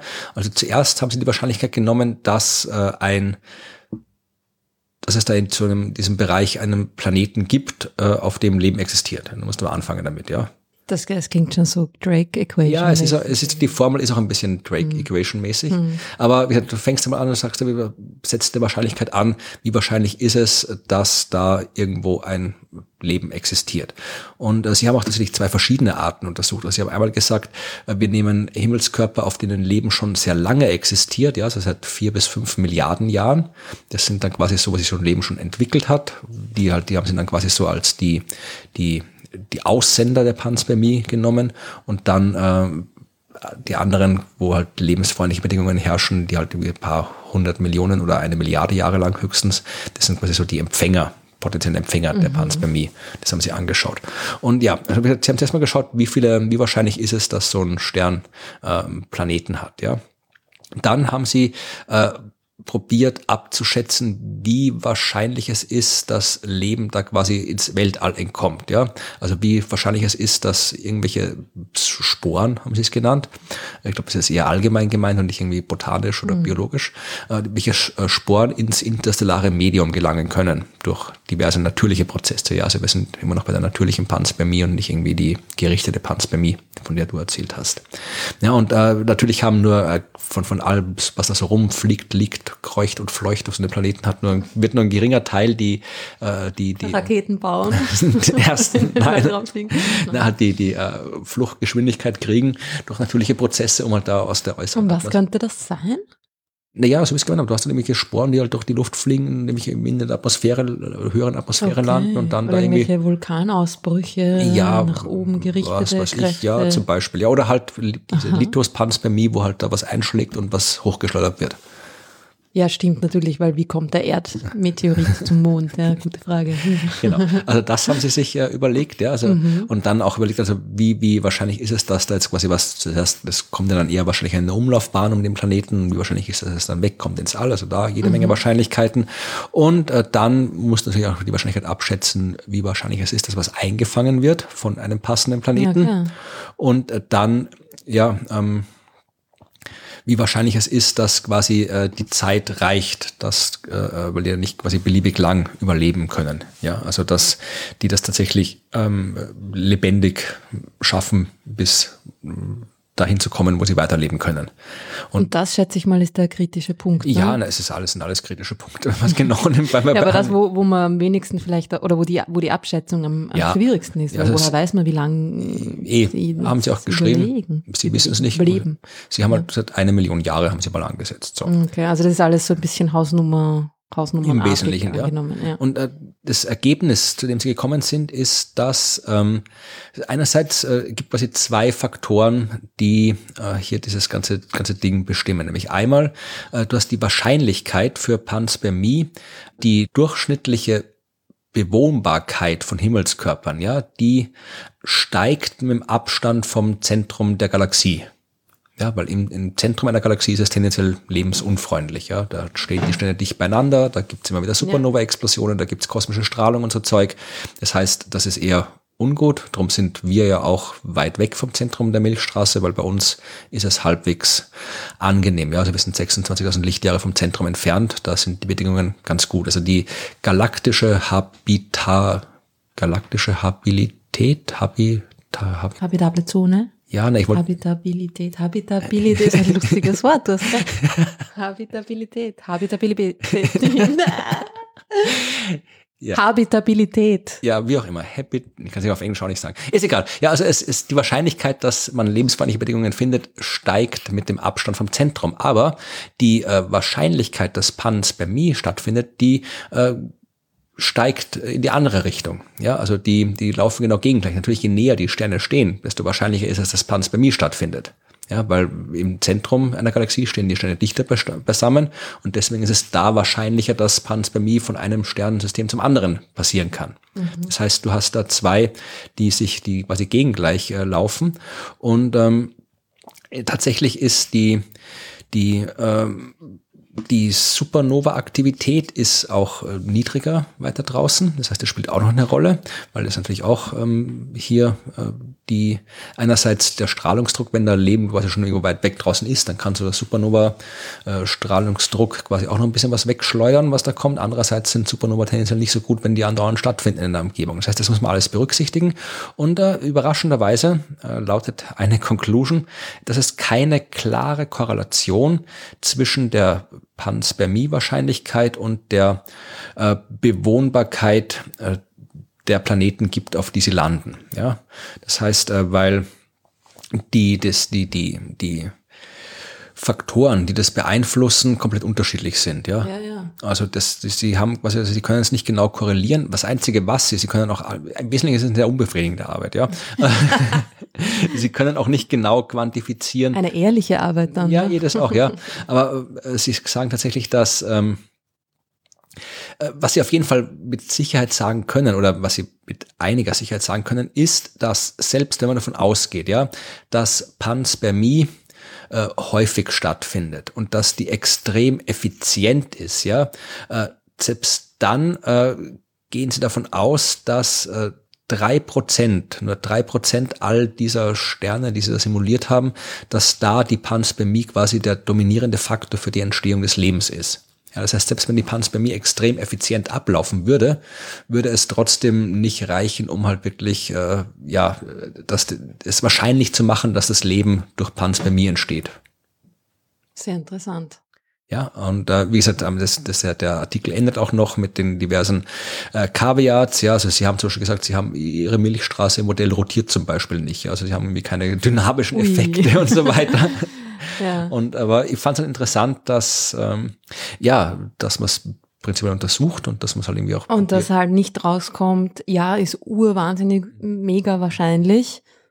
Ja, oder geht, geht ganz und gar überhaupt nicht, sondern dass generell eine, eine geringe, aber doch ja, signifikante oder sagen wir mal mögliche Wahrscheinlichkeit dabei rauskommt. Ja. Ne? Also selbst wenn die Wahrscheinlichkeit für die Panspermie in der gleichen Größenordnung liegt wie die Wahrscheinlichkeit, dass äh, Planeten lebensfreundlich sind, eben selbst in diesem sehr unwahrscheinlichen Fall, in diesem mhm. unwahrscheinlichen Best-Case-Szenario, kriegst du halt nur einschläge Prozentzahlen, wo halt die Panspermie dann quasi wirklich erfolgreich ist und Leben von einem Planeten erfolgreich auf einen anderen Planeten transferiert wird. Verstehe. Also es geht nicht darum, dass irgendwie ein paar, maximal ein paar Prozent der belebten Planeten in der Milchstraße durch Panspermie entstanden sind, sondern es geht um die Übertragung, also genau. die Übertragung von ja, also wenn man es jetzt, wenn ja. zusammenfassen will, dann Panspermie kann stattfinden, sie kann erfolgreich sein, aber es ist unwahrscheinlich, dass sie eine große Rolle bei der Entstehung von Leben auf Planeten spielt. Das ja. ist quasi das Fazit, was man aus der Arbeit nehmen kann. Ja, also äh, das Leben auf der Erde, wenn wir da zurückkommen, kann durch Leben aus dem All entstanden sein, aber es ist sehr, sehr unwahrscheinlich. Also es ist viel wahrscheinlicher ist, dass das Leben hier auf der Erde entsteht. Und das ist auch, wie gesagt, alles, was uns die Biologie... Macht eigentlich auch Sinn, ja, ne? Alles, ja. was uns die Biologie momentan sagt, ist, mhm. deutet darauf hin es kann trotzdem immer noch so sein, ja. Was halt noch wahrscheinlicher sein kann als die, die Panspermie, wo halt wirklich Lebewesen von A nach B fliegen, ist halt, dass diese ganzen Bausteine, die ganzen komplexen Moleküle und so weiter, ja. die, das ist was, wo ich durchaus sagen würde, das ist nicht unwahrscheinlich, weil wir wissen, dass die ganzen komplexen Moleküle im Weltall existieren, in den kosmischen Wolken, dass die in Kometen und Asteroiden existieren und die Dinger schlagen ein. Also es kann durchaus sein, dass das Leben auf der Erde so einen, ja, einen, einen Schubs bekommen hat. Genau, einen Schubs bekommen hat, dass halt die Bausteine da hingeliefert wurden durch die vielen Einschläge. Äh, das ja, man muss ja das Rad nicht immer neu erfinden. Ne? Also wenn es das schon draußen im Weltraum gibt, das ganze Zeug, dann kann man das ja genau.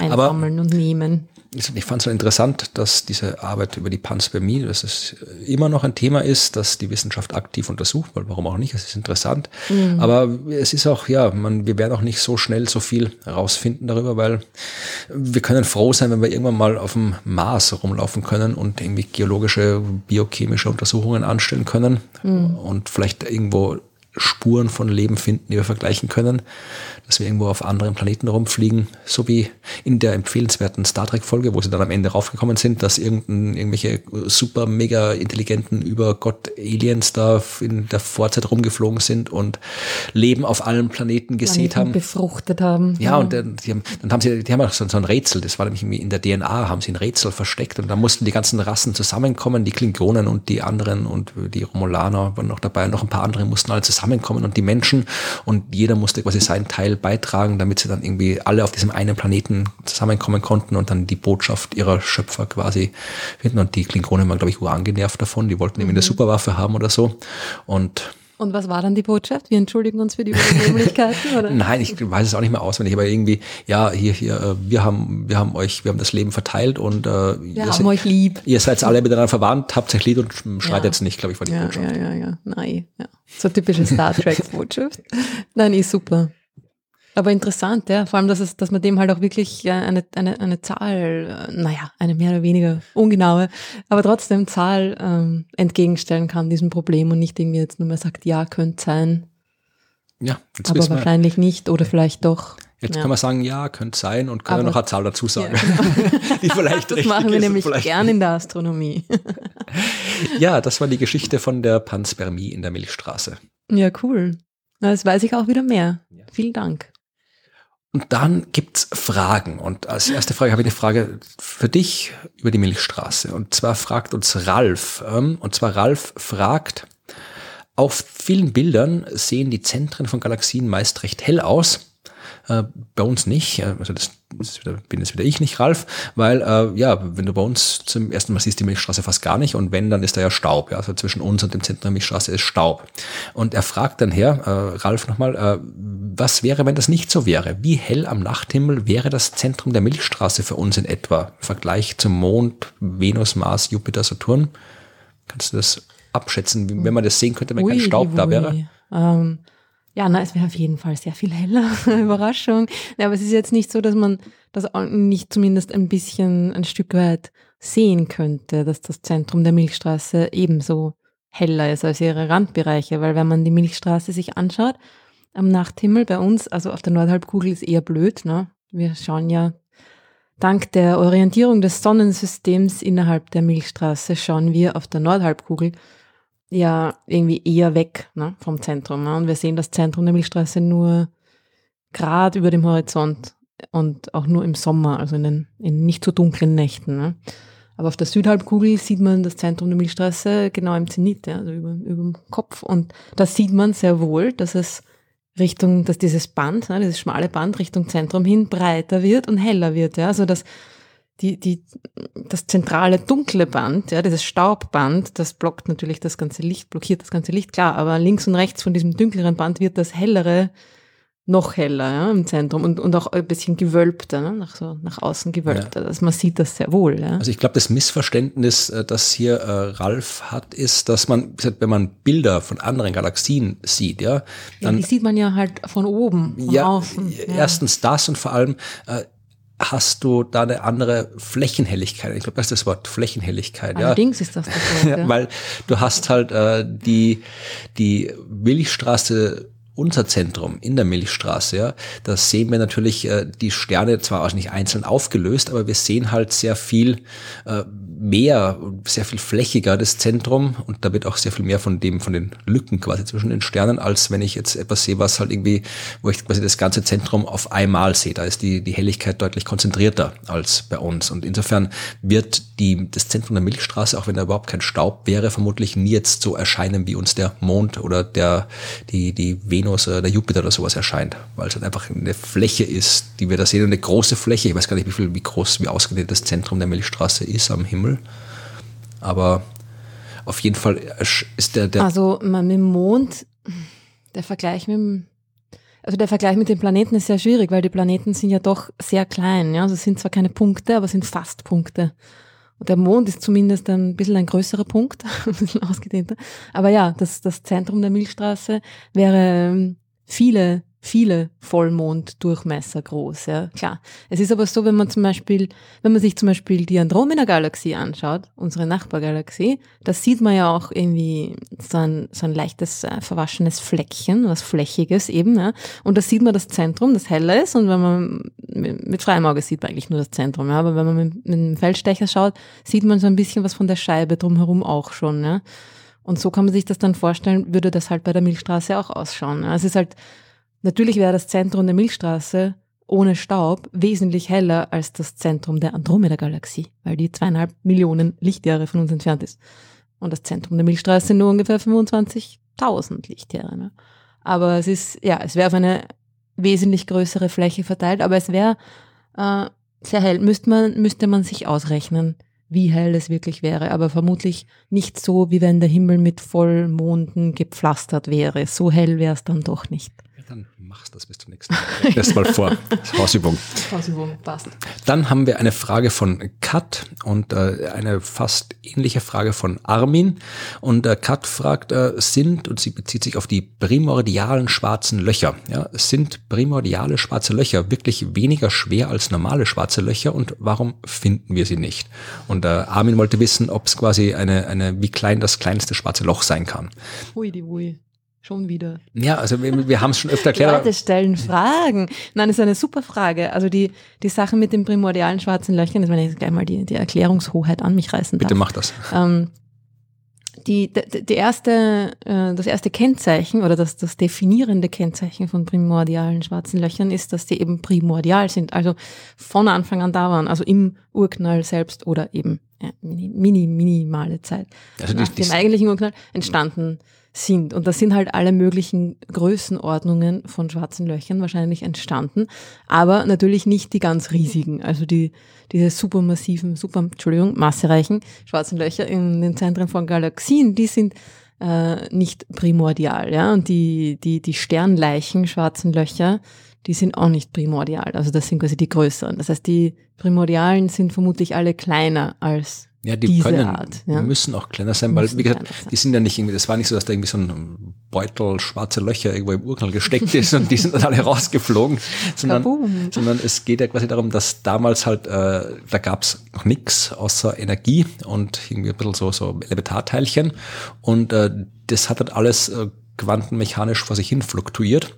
Und äh, mal ist es halt dann in gewissen Raumbereichen dichter gewesen, die, die Energiedichte, in anderen Raumbereichen war sie weniger dicht. Und das hat, wie gesagt, alles äh, aufgrund der extremen Temperaturen und so weiter und aufgrund eben der Quantenmechanik so vor sich hin fluktuiert. Und rein durch Zufall, durch die quantenmechanischen, statistischen Zufälle gab es halt auch, oder das ist die Theorie, ja, gab es äh, auch Bereiche, wo halt dann zufällig die Dichte so groß wurde, dass eben die nötige Dichte für ein schwarzes Loch erreicht ist, ja. Und das ist, wie gesagt, ein schwarzes Loch muss keine bestimmte Masse haben, sondern ein schwarzes Loch muss, da muss einfach nur ausreichend viel Masse auf ausreichend kleinen Raum sein. Ich kann auch ein schwarzes Loch genau, machen. Es geht um die Dichte. Ich kann auch ein schwarzes Loch machen, das ein Kilo schwer ist, ja. Da muss ich halt dieses eine Kilo wahrscheinlich irgendwie auf Elementarteilchengröße zusammenpressen, dass die Dichte hoch genug ist. Die Sonnemasse, also die Masse der Sonne müsste ich auf drei Kilometer zusammendrücken, damit die Dichte hoch genug ist. Und ja, und darum gibt's halt eben auch äh, primordiale schwarze Löcher. Wenn es die gibt, die haben halt dann, keine Ahnung, die haben halt dann irgendwie 10 Kilo, 100 Kilo, 1000 Tonnen, also das sind ungefähr so die Größenordnungen, die es da geht. Man, es kann auch welche geben, die wirklich so, und das sind halt dann alles, sind Teilchen, also Elementarteilchen groß ist dann deren, deren ja. eigenes Horizont, ja. Und warum wir sie nicht gefunden haben, keine Ahnung, wir, vielleicht gibt es das nicht, das ist immer eine Möglichkeit, weil das ist. Es ist ja auch so, dass es die äh, nur unter ganz bestimmten Bedingungen überhaupt geben kann. Also wenn man von einem quasi äh, Bog-Standard Durchschnittsurknall ausgeht, gibt es sie wahrscheinlich nicht. Das ist aber unter bestimmten Bedingungen, die ich jetzt auch nicht so genau kenne, muss ich zugeben, äh, eine Möglichkeit, dass es eben zur Bildung von diesen primordialen schwarzen Löchern gekommen sein könnte. Genau, und darum äh, suchen wir auch danach, weil dann könnte man einschränken, welche Urknallbeschreibungen richtig sind und welche falsch sind. Und wir würden besser verstehen, was damals passiert ist. Genau. Das ist halt schwer zu finden, weil wie gesagt, so ein schwarzes Loch ist ja tendenziell schwer zu sehen. Selbst die großen sind schwer zu sehen und die kleineren noch schwer.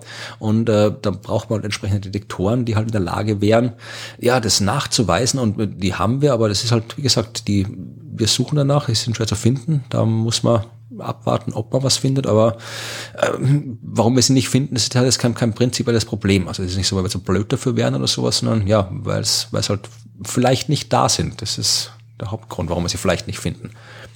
Ja, und äh, das war im Prinzip auch schon die Antwort auf das, was Armin gefragt hat. Er wollte einfach nur wissen, ja, wenn, wenn, wie klein ein schwarzes Loch sein kann, weil ja das schwarze Loch im Laufe der Zeit durch Hawking-Strahlung Energie verliert. Ja, irgendwann ist ja, es halt. 10 hoch minus 34 Meter ist die. Ja, das ist halt die kleinstmögliche Länge im die, die Universum. Ja. von Dingen. Also, also ja, irgendwann, irgendwann ist das schwarze Loch halt weg. Ja, und davor ist es sehr klein, bevor es weg ist. Dann haben wir noch eine Frage, die äh, stammt aus dem September 2020, ja, nur um zu zeigen, dass wir auch die alten äh, Fragen uns noch anschauen, ja, weil wir so viele Fragen haben. Und Oder mit einem sehr, sehr schlechten Gewissen.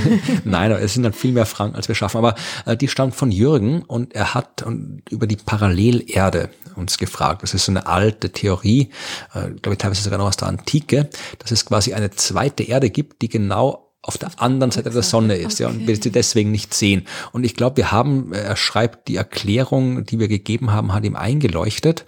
Also haben wir das anscheinend schon mal beantwortet.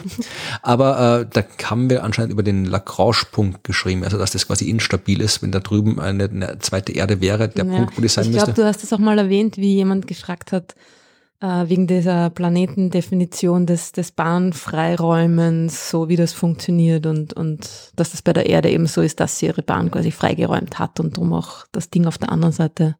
Ja, aber jedenfalls hat äh, hier äh, Jürgen gefragt, ob das überhaupt gilt. Also ich habe dann wahrscheinlich über den Lagrange-Mechanismus gesprochen und die Lagrange-Punkte. Also Ja, da redest du sehr gern darüber. Ja, das ist auch wichtig. Also das ist ja wie, da wird zum Beispiel auch das, das James, James Webb, Webb, wird auch in ja. einem Lagrange-Punkt. Also Lagrange-Punkte sind, wenn man zwei große Himmelskörper hat, also sowas wie die Erde und die Sonne, dann gibt's fünf Punkte in der Umgebung dieser Himmelskörper, wo sich alle wirkenden Kräfte gegenseitig aufheben.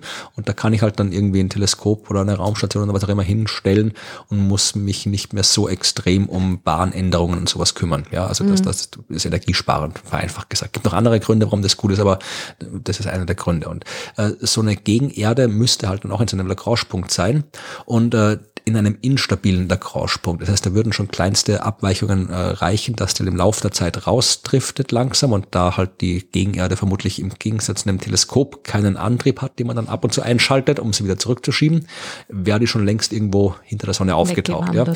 Und da hat ähm, Jürgen jetzt gefragt, gilt das überhaupt, ähm, wenn die zweite Erde genauso schwer ist wie die erste. Das hat eigentlich einen Punkt, ja, weil der Lagrange-Mechanismus gilt eigentlich streng mathematisch genommen nur, wenn das Objekt im Lagrange-Punkt keine Masse hat. Und äh, beziehungsweise eine verschwindend kleine Masse hat. Äh, wenn das Objekt im Lagrange-Punkt genauso groß ist wie eins der Objekte äh, außenrum, dann Weil dann wären wir ja auch im Lagrange-Punkt dieses an, dieser anderen ja, Erde. Ja, das ist dann wieder eine andere Konfiguration. Aber es auf jeden Fall funktioniert dann diese ganzen Stabilitätskriterien nicht mehr. Aber das End hat äh, Jürgen recht, recht gehabt, aber es ändert dann nichts an der Situation, dass nämlich dieser Punkt da hinten nicht stabil wäre. Ja, also das wird nicht funktionieren. Und äh, abgesehen davon, also wir, wir sind ja schon oft genug da durch die Gegend geflogen. Wir haben die Sonne, wir haben schon von oben auf Sonnensystem geguckt. Also wir hätten die so oder so gefunden. Also gibt's nicht. Eine Frage von Jens haben wir noch. Und zwar bezieht sie sich auf den Podcast, den du ohne mich machst, ja. Haha. Ja, ähm, du redest ja mit Holger äh, regelmäßig über Astronomie und hast in der letzten Folge über Gravitationswellen gesprochen und erwähnt, dass äh, die Gravitationswelle, die man als erstes nachgewiesen hat, aus der Kollision von zwei schwarzen Löchern stammt und dass dabei eine Energie frei wurde, die 30 Sonnenmassen entspricht. Das heißt, bei dieser Kollision wurden 30, also wurde eine Materienmenge. Drei waren's. Drei? Ja. Okay, also hier steht 30. Na, das eine schwarze Loch war 30, das andere war 35 und dann sind die beiden kollidiert und es ist ein schwarzes Loch mit 62 Sonnenmassen quasi Ah ja, ja. Also, rausgekommen. Das heißt, es sind drei Sonnenmassen, drei Sonnenmassen übrig geblieben, also übrig geblieben, fehlen. Ne? Und die sind natürlich in, in die Gravitationswellen hineinge. Dann habe ich das worden. falsch vorgelesen. Auf jeden Fall fragt uns Jens, oder dich fragt Jens in dem Fall, ähm, dass, du hast gesagt, da ist mehr Energie freigesetzt worden, als alle Sterne im beobachtbaren Universum abgestrahlt haben in irgendwie dem Zeitraum oder 50 Mal Mhm. in mehr der, Energie. Ja, ja. Und jetzt wollte er gerne wissen, äh, was hätte das für Auswirkungen, wenn sowas in unserer Milchstraße passiert? Äh, naja, ähm, äh, keine. Also äh, kommt drauf an, wo in unserer Milchstraße. Das müsste extrem nah an uns dran sein, damit das Auswirkungen hätte auf uns. Also die, die, durch die Gravitationswellen allein, sagen wir mal. Ja? Also wenn äh, dieser Merger müsste nah genug an uns dran sein, dass wir andere Probleme hätten als die Gravitationswellen. Also die Gravitation ist ja die, die bei weitem schwächste Kraft im Universum, die, die bedeutendste, aber die schwächste. Und darum ist einfach die, ähm, die, die, die Energie, die da drin steckt, oder die, die Auswirkungen, sagen wir mal so, ja, die, die Dehnung und Streckung, ja, zum Beispiel, die, die hat kaum eine Auswirkung gegenüber den anderen Dingen, die schwarze Löcher. Ich glaube, äh, Jens hat sich das so vorgestellt, bis auch ich mir kurz vorgestellt habe. Wenn du sagst, irgendwie, da wird 50 mal mehr Energie als alle Sterne im beobachteten Universum ja. abschauen, dann denke ich, das erste, was ich mir denke, sehr hell. Das erste, was ich mir denke, ist, es macht dann wirklich so, so, so, so Blitz quasi. Nein, so. Eben, eben nicht, weil es ist ja nicht sichtbar, sondern es sind ja nur die, es sind die Vibrationen des Raums. Also es steckt diese, diese drei Sonnenmassen an Energie, was unfassbar ist. Ja, also die, die, das ist eben 50 mal so viel Energie, wie alle Sterne jetzt äh, in dem Schnipp quasi abstrahlen. Ja? Alle, alle Sterne in allen Galaxien im beobachtbaren Universum. Ja? Unfassbar. Aber diese Energie steckt im Raum. Ja, diese Energie steckt in der, in der ähm, Verformung des Raums. Im, Im, Wobbeln des Raums, ja. Und das ist etwas, wenn das, äh, das diese, diese Verschmelzung war ja, wie weit? Milliarden, irgendwie ein, eineinhalb Milliarden Lichtjahre von uns entfernt. Sage ich jetzt mal. Ich glaube, es waren eineinhalb Milliarden Lichtjahre von uns entfernt. Ja. Und wenn das jetzt äh, eine, ein, ein, eineinhalb Lichtjahre, also eine Milliarde Mal näher an uns dran stattgefunden hätte, haben wir das irgendwann mal, irgendwann mal genauer angeschaut, dann wäre die, die Verschiebung, die diese Gravitationswelle verursacht, irgendwie ähm, ein, ein, ein na, ich kann mich nicht mehr erinnern. Ja, also dann wäre es halt nicht irgendwie das 100, das Tausendstel Durchmesser von einem Atomkern, sondern keine Ahnung, irgendwie das, das Durchmesser von einem Atomkern oder so. Irgendwie so, ja. genau. Also immer noch nicht merkbar. Ja. Ähm, ich habe mir gedacht, ich kann diese Zahl jetzt da irgendwie spontan aus meinem Hirn heraus pflücken, aber ich schaff's doch nicht. Äh, genau, aber man kann sich das eigentlich ganz leicht auch ausrechnen. Das ist die nächste Hausaufgabe für mich. Es wäre auf jeden Fall so, dass es dann, ähm, dass es immer noch auf jeden Fall unmerkbar wäre, dass es nicht, dass es uns nicht quasi stauchen und, und strecken würde. Genau, also weil diese Energie nicht irgendwie da blitzt oder strahlt oder sonst irgendwas, sondern einfach nur den Raum verformt. Genau. Und man braucht viel Energie, um den Raum zu verformen, weil der Raum schwer zu verformen ist. So ist es. Ja, also würden wir nichts merken, Jens. Und das sind. Aber coole Frage, danke. Ja. Jetzt kommt Neues von der Sternwarte und deswegen sitzt jetzt auch Evi mit uns am Tisch. Hallo. Hallo. Und wir reden über das, was in der Sternwarte neu passiert ist, äh, studienmäßig nichts, weil das Semester noch nicht angefangen hat. Voll langweilig, gell? Aber wir setzen das fort, was wir in der letzten Folge gehabt haben. Da haben wir über Science Fiction und Astronomie gesprochen ein sehr diskussionsfreudiges Thema, was sich herausgestellt hat. Also ich habe viel Zuspruch bekommen, also auch viele andere haben Deep Space Nine für die beste Science-Fiction-Serie gehalten. Ja, den hast du, haben sie dir persönlich geschrieben oder was? Ja, ja, ja, tatsächlich. Ah, ah, echt? Trau haben sie sich nicht getraut vor uns oder was? Ich habe Instagram-Nachrichten bekommen, ich habe äh, auf Telegram jemand gesagt, also ich habe E-Mails bekommen. Also es ist, es ist eindeutig, dass Deep Space Nine die beste Serie ist. Da könnt ihr machen, was ihr wollt. Also persönliche Nachrichten, das ist nicht nachprüfbar. Da lasse ich mich jetzt nicht drauf ein. Ja, also ich, das Spam droht so mit äh, Deep Space Nine Lob. Genau, das ist genau das, was ich noch brauchen kann. Science Fiction ist auch in gewisser Weise Kunst. Das ist sicher ist das in gewisser Weise. Ja, und deswegen Eine Kunstform. reden wir über Kunst, denn du hast äh, im Gegensatz zu mir und Ruth warst du auf der Sternwarte kürzlich und hast dort Kunst gesehen. Ja, richtig. Also ich war auf der Sternwarte letzte Woche und äh, zwar war dort eine Kunstausstellung, also eine Vernissage ähm, von einer Hörerin des Podcasts, die hat mich eingeladen. Ähm, die ist nämlich auch sehr ähm, Astronomie interessiert. Die wird jetzt auch tatsächlich Astronomie zu studieren beginnen. Also wir haben uns da länger ausgetauscht und ähm, ja, ich, weiß, ich möchte jetzt nicht sagen, dass ich sie überzeugt habe, aber vielleicht habe ich sie inspiriert oder ähm, zumindest geholfen, eine Entscheidung für sich zu mhm. finden. Und sie ist aber eigentlich Künstlerin und ähm, ja, und sie verbindet das, finde ich, sehr schön, also dieses ähm, Astronomie-Thema, wissenschaftliche Thema mit der Kunst. Und ja, und es ist jetzt ermöglicht worden, dass sie eine Ausstellung in der Sternwarte, also in der Universität Sternwarte, machen konnte. Und was gab es da zu sehen? Äh, war sehr spannend. Also es war in der ähm, Ost- und Westkuppel von der Universität Sternwarte und ähm, also Ja, es war sehr abstrakt auch. Also es lässt sich schwer in, Worte wieder zu, zu fassen, also wieder zu wiederzugeben. Ähm, es waren, äh, also von den Formaten her fand ich es mal sehr äh, spannend, weil sie da die, ähm, die Fensterformen kopiert hat. Also es waren jetzt eben keine normalen rechteckigen oder quadratischen Bilder, sondern sie hatten eben so eine Fensterform, also oben so abgerundet. Und, ähm, und da war eben in der einen äh, Kuppel waren es mehr so organische Bilder, also die mehr eben so etwas Körperliches hatten und in der anderen Kuppel war es dann mehr sphärisch. Also da gab es dann mehr so Art wie Planeten, Bubbles mäßig. Mhm. Das war sehr sphärisch, ähm, sehr schön auch von den Farbübergängen. Und ja, ich fand es halt echt spannend, wie das halt architektonisch natürlich auch eingebunden war. Dann also eben so dieses Wissenschaftliche in der Sternwarte, in der Kuppel und dann gleichzeitig die Bilder daneben. Das war schon sehr, sehr spannend. Also ich habe super gefunden, ja. Äh, läuft die noch? Können wir, sollen wir die Hörerschaft darauf hinweisen? Oder? Nein, leider nicht. Das ist schon vorbei. Es war auch nur vier oder fünf Tage. Es war letzte Woche. Ja, ja Pech gehabt. Aber vielleicht finden wir was zum Verlinken. Genau. Also ich war auf der Vinissage, nämlich ich habe dann sogar noch Sekt bekommen. Den richtigen Zeitpunkt gefunden.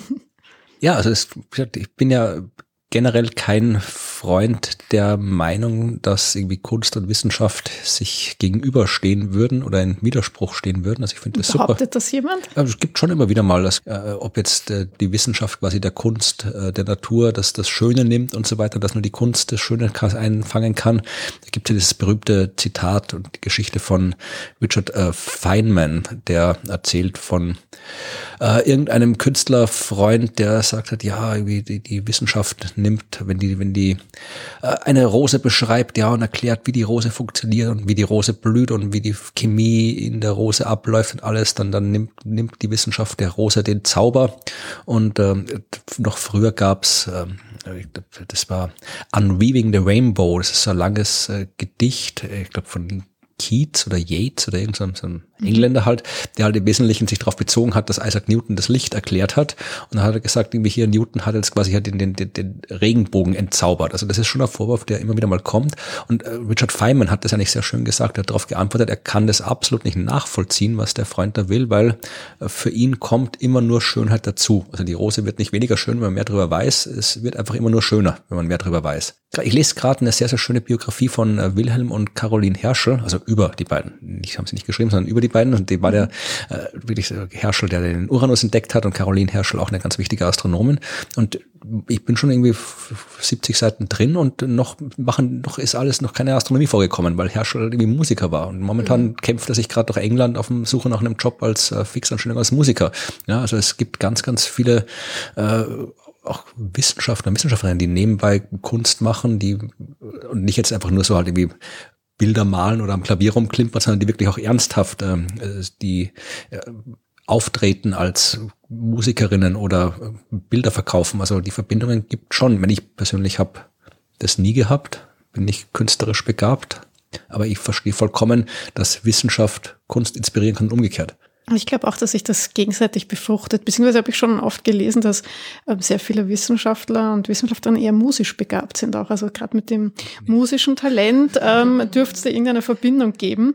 Ich bin auch musisch überhaupt nicht talentiert. Bei mir ist das, glaube ich, auch eher das vielleicht ein visuelles Talent. Ja, wenn, vielleicht Musik, wenn Musik und zumindest Naturwissenschaft, Musik und Mathematik haben halt beide ein sehr formales Element und Musik ist in, im, im Fundament mathematisch. Die ganzen, ganze musikalische Struktur ist mathematisch. Also es wundert mich jetzt nicht, dass da Verbindungen gibt, aber äh, ich ja, bist du musikalisch, Ruth? Uh, ähm, theoretisch schon, ja. Was heißt das? Mit theoretisch bin ich auch sehr viel. Äh, ja, ich war als Kind schon, da war ich schon begabt, ja. Ich habe immer Lieder gespielt, die ich äh, ja, aus dem Radio als kind, gehört habe, auf Weingläsern, die ich mir selbst mit Wasser gefüllt habe und gestimmt habe und und irgendwann hat, hat meine Mutter das mal gehört, weil ich, ich habe das natürlich nur gemacht, wenn niemand daheim war. weil mir war das irgendwie unangenehm. Und meine Mutter hat das dann irgendwann mal gehört und hat gemeint, das Kind muss in die Musikschule. Und dann habe ich ein Jahr Geige gelernt und habe aber nie Noten lesen gelernt, weil das der Aufwand war mir zu viel. Und ich habe immer alles auswendig gespielt und meine Geigenlehrerin hat das nicht eingesehen und wollte mich dazu zwingen, Noten lesen zu lernen und hat das auf sehr uneinfühlsame Art und Weise getan. Und dann habe ich wieder aufgehört damit. Meine Eltern haben mich als Kind gefragt, ob ich in die Musikschule will. Und ich habe gesagt, nein. Und dann waren meine Eltern haben gesagt, okay, dann nicht. Also ich, heute wünsche ich mir, sie hätten mich gezwungen, dann könnte ich ein Musikinstrument, aber damals waren sie so nett ja. und haben mich einfach nicht gezwungen, ein Instrument zu lernen. Das ist schon etwas, das, das, das, das macht irgendwie schon was äh, aus, ja, auch mit, dem, mit der Art zu denken, glaube ich, weil diese, diese musikalische, künstlerische Art zu denken ist irgendwie doch eine, ist eine, eine besondere Art, es ist wie eine Sprache lernen ein bisschen, ne? Das ist, es vernetzt dein, dein Gehirn, glaube ich, auf eine ganz spezielle, ja, bekömmliche Art und Weise. Da sind wir jetzt wieder bei der, gesagt, diese Verbindung zur Wissenschaft und Kunst, ja, weil äh, die Trennung existiert für mich im deswegen nicht, weil du halt für beides musst du halt kreativ sein. Du musst in beiden Fällen musst du halt lernen, die Welt auf eine Weise zu sehen, wie du sie normalerweise nicht siehst. Das musst du in der Kunst tun, das musst du in der Wissenschaft tun. Und das müsstest ja nicht du, Evi, auch sehr gut wissen, weil du machst ja Astronomie und du machst ja auch irgendwie Fotografie und alles. Und ich meine, ich kann auch nicht fotografieren, also ich kann fotografieren, aber ich kann halt Nein, du kannst wirklich nicht gut fotografieren, das muss ich ja leider bestätigen. Aber ich bin jedes Mal erstaunt. Aber auch da, gerade diese Kunst und bei der bildenden Kunst genauso, da musst du auch lernen, auf eine spezielle Art und Weise auf die Welt zu schauen. Ja, ich meine, im wissenschaftlichen Blick bist du halt eingeschränkt, weil du halt dich an der Realität orientieren musst, aber du musst trotzdem kreativ sein und gerade in der Astronomie musst kreativ sein, weil halt wir, wir halt es viel schwieriger haben als die ganzen anderen Wissenschaften, die da irgendwie Zeug angreifen und abwägen und aufschneiden und was auch immer machen können. Wir können nur schauen und müssen uns über kreative Wege Informationen rauskriegen, aber ich glaube schon, dass da diese, dieses kreative Element in der Kunst nicht weniger relevant ist als in der Wissenschaft. Ja, schon. Ähm, ich überlege jetzt gerade, also ähm, ich glaube, also ich, ich muss jetzt gerade auf mich ein bisschen ähm, übertragen. Und ich glaube, was mich andere beiden, ja, ist die Neugierde, einfach auch Neues auszuprobieren, neue Wege zu finden. Und ich glaube, dass es dann vielleicht eher in dieser Lösungsfindung ähm, die Kreativität braucht. Wie gehe ich an Probleme heran oder an eine Problemstellung? Ähm, ja, ich glaube, dass es, dass da die Überschneidungen sind und da in der Kreativität eben, dass man nicht vielleicht jetzt ähm, den Weg geht, den schon viele andere vorher gegangen sind und vielleicht einfach nach neuen Wegen auch sucht. Genau. Und eben neue Sachen auch ausprobiert. Ja, das ist eigentlich wieder, das ist, kann, kann, kann die Wissenschaft genauso, kann die Wissenschaft genauso sagen. Genau, ja. Und da sind wir jetzt bei dem Punkt, also das ist ja für Kunst, ist ja immer so, Kunst ist ja, da muss man ja begabt sein dafür, weil wer nicht begabt ist, kann keine Kunst machen heißt es ja immer. Und das ist das, was ich überlegt habe, weil irgendwie, ich hätte auch, ich hätte durchaus gern auch mal irgendwie Kunst ausprobiert, also jetzt nicht einfach so zu Hause ausprobiert, sondern wirklich erst mal mich ernsthaft damit beschäftigt. Aber zum Beispiel, wenn du jetzt wie Kunst studieren willst, dann musst du irgendwie eine Aufnahmsprüfung machen. Und ich weiß nicht, wie das genau abläuft, aber es ist schon sehr, sehr aufwendig.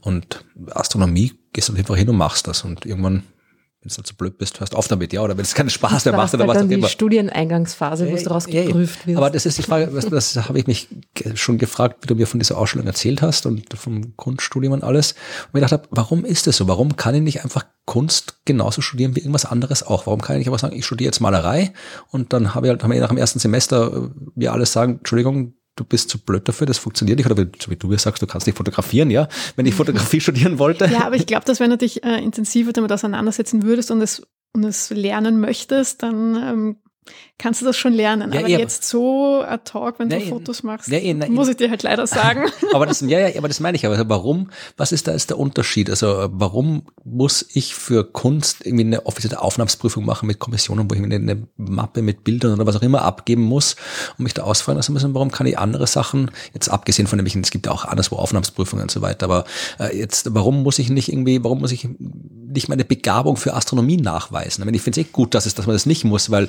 äh, wenn ich die Nachweis hätte müssen, dann wäre ich kein Astronom heute, weil ich habe das erst, erst festgestellt währenddessen, wie cool das ist und dass ich es gut kann. Aber warum, was ist das an der Kunst, das Besondere, dass man da die Begabung nachweisen muss, bevor man studieren darf, oder ist da eigentlich gar nichts Besonderes? Ja, ich denke mal, vielleicht geht es einfach darum, dass äh, viel mehr Leute gern Kunst studieren würden als Astronomie. Ja, eh, aber es macht ja nichts. Also es Und dass halt die, die Plätze an der Universität dementsprechend begrenzt sind, gerade wenn es um irgendwie ähm, bildende und so weiter Künste geht, weil da brauchst du ja einen Platz dafür und bei Musik genauso brauchst du irgendwie. Naja, Astronomie Probe, kann ja auch nicht irgendwie Besenkammer machen. Raum im Orchester oder so. Ja, aber irgendwie, es wollen halt irgendwie jedes Jahr, keine Ahnung, 100 Leute Astronomie studieren und ich denke mal, an Kunstunis sind die Plätze wesentlich begehrter. Oder? Die Klassen sind auch sehr klein. Also ja. ich habe mit der Künstlerin auch gesprochen, auch über die Aufnahmeprüfung. Und die sind irgendwie so 30 Leute in einer Klasse oder einem Jahrgang eben. Und ähm, sie hat schon gesagt, also bei der Aufnahmeprüfung, sie wollen das Talent schon sehen. Also da geht es gar nicht darum, dass du eine technisch perfekte Mappe ablieferst und da irgendwie so beweist, du kannst schon super toll zeichnen, sondern sie wollen das Talent sehen. Und da habe ich mir halt auch, habe mich eben auch gefragt, ja, wie, wie sie das dann beurteilen wollen auch oder wie man das dann genau sieht, ja, wer allem, jetzt wirklich Talent hat. Vor allem implizit äh, heißt es ja, dass eben man davon ausgeht, dass jemand Talent hat oder nicht hat. Ja, und wenn ich es nicht habe, dann kann ich es auch nicht kriegen, weil sonst würden es mich ja nehmen und schauen, dass ich irgendwie mein Talent entwickeln kann. Also du kannst anscheinend nur dann Kunst studieren, wenn du irgendwas hast, was auch immer, aber nicht jetzt so wie das, ja wenn, wenn mich irgendjemand, wenn, wenn mich nach der Schule, wenn ich da irgendwie eine Prüfung machen hätte müssen oder irgendwie was anderes, um nachzuweisen, dass ich gut in Astronomie bin. Ich hätte vielleicht mein Interesse an der Astronomie nachweisen können, das definitiv. Aber jetzt irgendwie mein Talent für Mathematik zum Beispiel nicht. Ich war der schlechteste in Mathe in der Klasse, ich bin bei der ersten Matheprüfung auf der Uni durchgefallen und trotzdem habe ich die mathematische Astronomie zu meinem Arbeitsgebiet gemacht, ja, weil ich halt mein Talent dafür erst danach entdeckt habe durch die Beschäftigung mit dem Thema. Und ich frage mich, wie ich ein Talent in der Kunst entdecken kann, wenn ich mich nicht damit beschäftige. Also beziehungsweise muss ich das irgendwie machen, bevor ich das studieren kann. Also ich muss mein Talent dann quasi allein entdecken. Und wenn ich es dann mal gefunden habe, dann kann ich mal zur Uni hinmarschieren und sagen, hier, jetzt würde ich es gerne studieren. Ja, dann musste ich schon beweisen eigentlich. Ja, ja. aber das finde ich unfair. Also ich glaube, es liegt irgendwie generell vielleicht auch daran, dass dieses diese Beurteilung in der Kunst so, dass das hätte ich auch machen können. Ne? Das kann ja jeder dass die sehr allgegenwärtig ist. Das ist irgendwie, ich meine, in der Astronomie vielleicht ähm, von, von all den Naturwissenschaften vielleicht auch noch am ehesten, mir geht es in die Richtung, aber dass es halt, ähm, dass dieses, dieser Nachweis daher kommt, dass viele Leute halt immer noch das Gefühl haben, in der Kunst muss man was können, kommt ja auch vom ja, eh, aber drum lernt die Kunst. Ja. Und dass es aber eigentlich viel mehr darum geht, dass man etwas zu sagen hat und eine Idee hat oder äh, auf etwas aufmerksam machen will vielleicht oder dass man, dass man einfach etwas erzeugen will, etwas verursachen will in Leuten, irgendeine Art von Reaktion, irgendeine Beschäftigung mit einem Thema, dass, dass es eigentlich darum geht in der Kunst und nicht so sehr um das, kann ich schön zeichnen. Ne? Aber das ist halt so diese altmodische Herangehensweise an die Kunst, Ne? Ich muss malen können. Und dann kommt jemand daher und macht Fotografieren, ja. Äh, das ist auch viel vollkommen überschätzt. Moderne Kunst und sagt so, ja, aber das schaut aus, als hätte das ein Fünfjähriger gezeichnet. So, ja, aber auf die Idee muss man mal kommen. Das ist eigentlich die Kunst an der Kunst. Ja. Genau. Ja. Wobei, wie würde dann so ein Talentetest aussehen in der Astronomie? Weiß ich nicht. Ich will, ja, ich will den ja gar nicht, den Talentetest. Naja. Ich habe mir überlegt, wie man den gestalten naja, könnte. du müsstest halt irgendwie dann, wenn es halt ums Handwerk geht, dann musst du es halt zeigen, dass du, keine Ahnung, dass du rechnen kannst, dass du programmieren kannst, dass du. Ja, aber das lerne ich ja auch zum Teil erst während dem Studium. Ich meine, dann muss ich ja nicht mehr studieren, wenn ich das alles schon ja, kann. das ist ja mein Einwand, genau mein Einwand für ein Kunststudium. Also warum muss ich nachweisen, dass ich zeichnen kann, wenn ich zeichnen Na, studieren noch, will? Du musst ja technisch noch nicht gut sein, du musst das Talent haben. Ja, eh, aber ja, weiß nicht, dann muss ich irgendwie alle, alle. Hm. Ich meine, bei Musikinstrumenten verstehe ich es, weil irgendwie um ein Instrument wirklich ja. auf die Art und Weise zu lernen, das kannst nicht in, in den vier Jahren, die ein ja, Studium eh dauert. Ne? Das musst schon, schon vorher ein bisschen geübt haben. Aber das ist natürlich, ja, das ist äh, up for discussion. Ne? Dieses ja, vielleicht haben wir Hörerschaft, äh, jemanden, der außer der einen erwiesenermaßen äh, Künstlerin. Aber ich finde, also ich, ich kenne viele Astronomen, die Künstler sind. Ich habe in, in Nottingham zum Beispiel einen String-Theoretiker kennengelernt, der davor äh, Instrumente gebaut hat. Also der tatsächlich von den Strings äh, oder zu, bei den Strings geblieben ist. Ne? Eine andere, ja. Oder die Katrin, Katrin Kohlenberg, unsere ehemalige, ähm, naja, Studienkollegin, nicht ein Postdoc quasi in Wien, wie wir dort studiert haben. Und die äh, spielt Cello und die malt und alles Mögliche. Ja? Und, äh, oder der Paul, Paul Eigenthaler, der auch äh, super Künstler. Also es gibt die, die, die Astronomie ist, äh, glaube ich, da sehr ähm, wie soll man sagen, ja, es ist ähm, sehr, sehr befruchtend in dem Sinn. Ich glaube auch, dass es sehr inspirierend ist. Ja, ja, also Eben, es sollte kein äh, Oder sein, sondern ein, ein Und. Ja, also es darf ja. Astronomie und Kunst sein. Und das ist irgendwie überhaupt nicht so ungewöhnlich, wie man es wie man's glauben könnte. Es ist aber tatsächlich wirklich ein Vorurteil. Ich begegne dem auch sehr oft, dass Leute irgendwie so die, die, na, die kalte, genaue, objektive Wissenschaft gegenüber mhm. der individuellen, naja, kalt war schon, genau, herzlos, ja, äh, gegenüber der äh, schön geistigen, individuellen, sanften Kunst, ja, das äh, un, diese, die Wissenschaft hat die Genauigkeit und die, die ja, das Strikste Exakte. und die, das Exakte und die Kunst ist da ganz anders, obwohl ich meine, so exakt äh, das, ein Instrument spielen können, damit man irgendwie Bach spielen kann, Entschuldigung, ja, das kann die Astronomie nur träumen von der Exaktheit. Naja, ein bisschen besser kann man schon messen, also na, kommt drauf an, was man, womit man sich beschäftigt, ne, in der Extragalaktik. naja, aber anderes Thema. Aber es ist irgendwie, das ist, das ist absolut ein, ein, ein Vorteil, das, das sehr oft noch besteht und mit dem, gegen das man mit allen Mitteln ankämpfen muss, ja. Ja, also halten wir fest, wir, wir in der Astronomie, wir sind nicht nur Science-Fiction-Fans, sondern auch alle Künstlerinnen und Künstler. Das heißt, wenn man Astronomie studiert, kann man nichts falsch machen. Das ist sowieso immer die richtige Entscheidung, denke ich mir zumindestens. Ja, auf, auf diesem Weg möchte ich übrigens auch noch äh, jenen ähm, viel Erfolg und viel Glück wünschen, die uns geschrieben haben, dass sie ähm, sich dazu entschlossen haben, Astronomie zu studieren. Und das freut mich ganz besonders, ähm, wenn wir da vielleicht unterstützen unterstützen konnten zur Entscheidungsfindung und finde ich ganz toll. Also ich weiß, dass das ein großer Schritt ist ähm, für jeden und jede, die diese Entscheidung getroffen hat, vor allem wenn man eben schon mitten im Berufsleben steht. Und deswegen wollte ich nochmal sagen, ich finde das ganz super, ganz toll und ja, viel Erfolg. Ja. Schreibt uns von euren Erfahrungen, schreibt uns, wenn es Probleme gibt. Äh, eure Übungsbeispiele müsst ihr selbst rechnen, das machen wir nicht. genau. Aber da gibt's ähm, WhatsApp-Hilfsgruppen auf der Uni dann immer für die Übungen. Ja, und dann noch äh, zum Schluss ein ganz großes Dankeschön an den Matthias, ähm, der in der letzten Folge ähm, doch tatsächlich die gleichen Bücher sammelt wie ich, die Science-Fiction-Bücher aus den 80ern und ähm, ja, an sie gespendet hat. Ähm, sie sind heute angekommen. Ich habe mich total gefreut. Ich bin jetzt aus dem Häuschen und sie bekommen einen Ehrenplatz im Regal bei den anderen Büchern. Ja. Vielen Dank. Ja, ich sage auch danke. Ich werde vielleicht auch das eine oder andere lesen. Gut, dann war das das Neue von der Sternwarte und irgendwann geht das Semester, glaube ich, los. Also in zwei Wochen, wenn die nächste Sendung kommt, dann ist schon Semester, oder? Ja.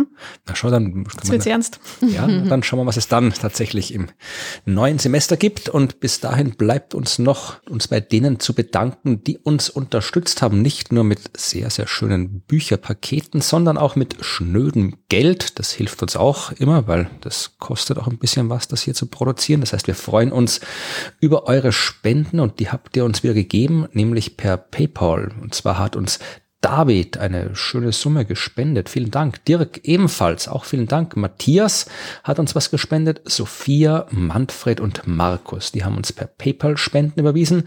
Per Steady und Patreon kann man uns auch was überweisen. Das hat äh, seit der letzten Sendung niemand gemacht, aber vielleicht macht das ja mal wieder wer. Dann bedanken wir uns auch dafür. Und ansonsten bedanken wir uns, wenn ihr uns hört, wenn ihr uns Fragen schickt, was ihr an fragen.dasuniversum.at machen könnt.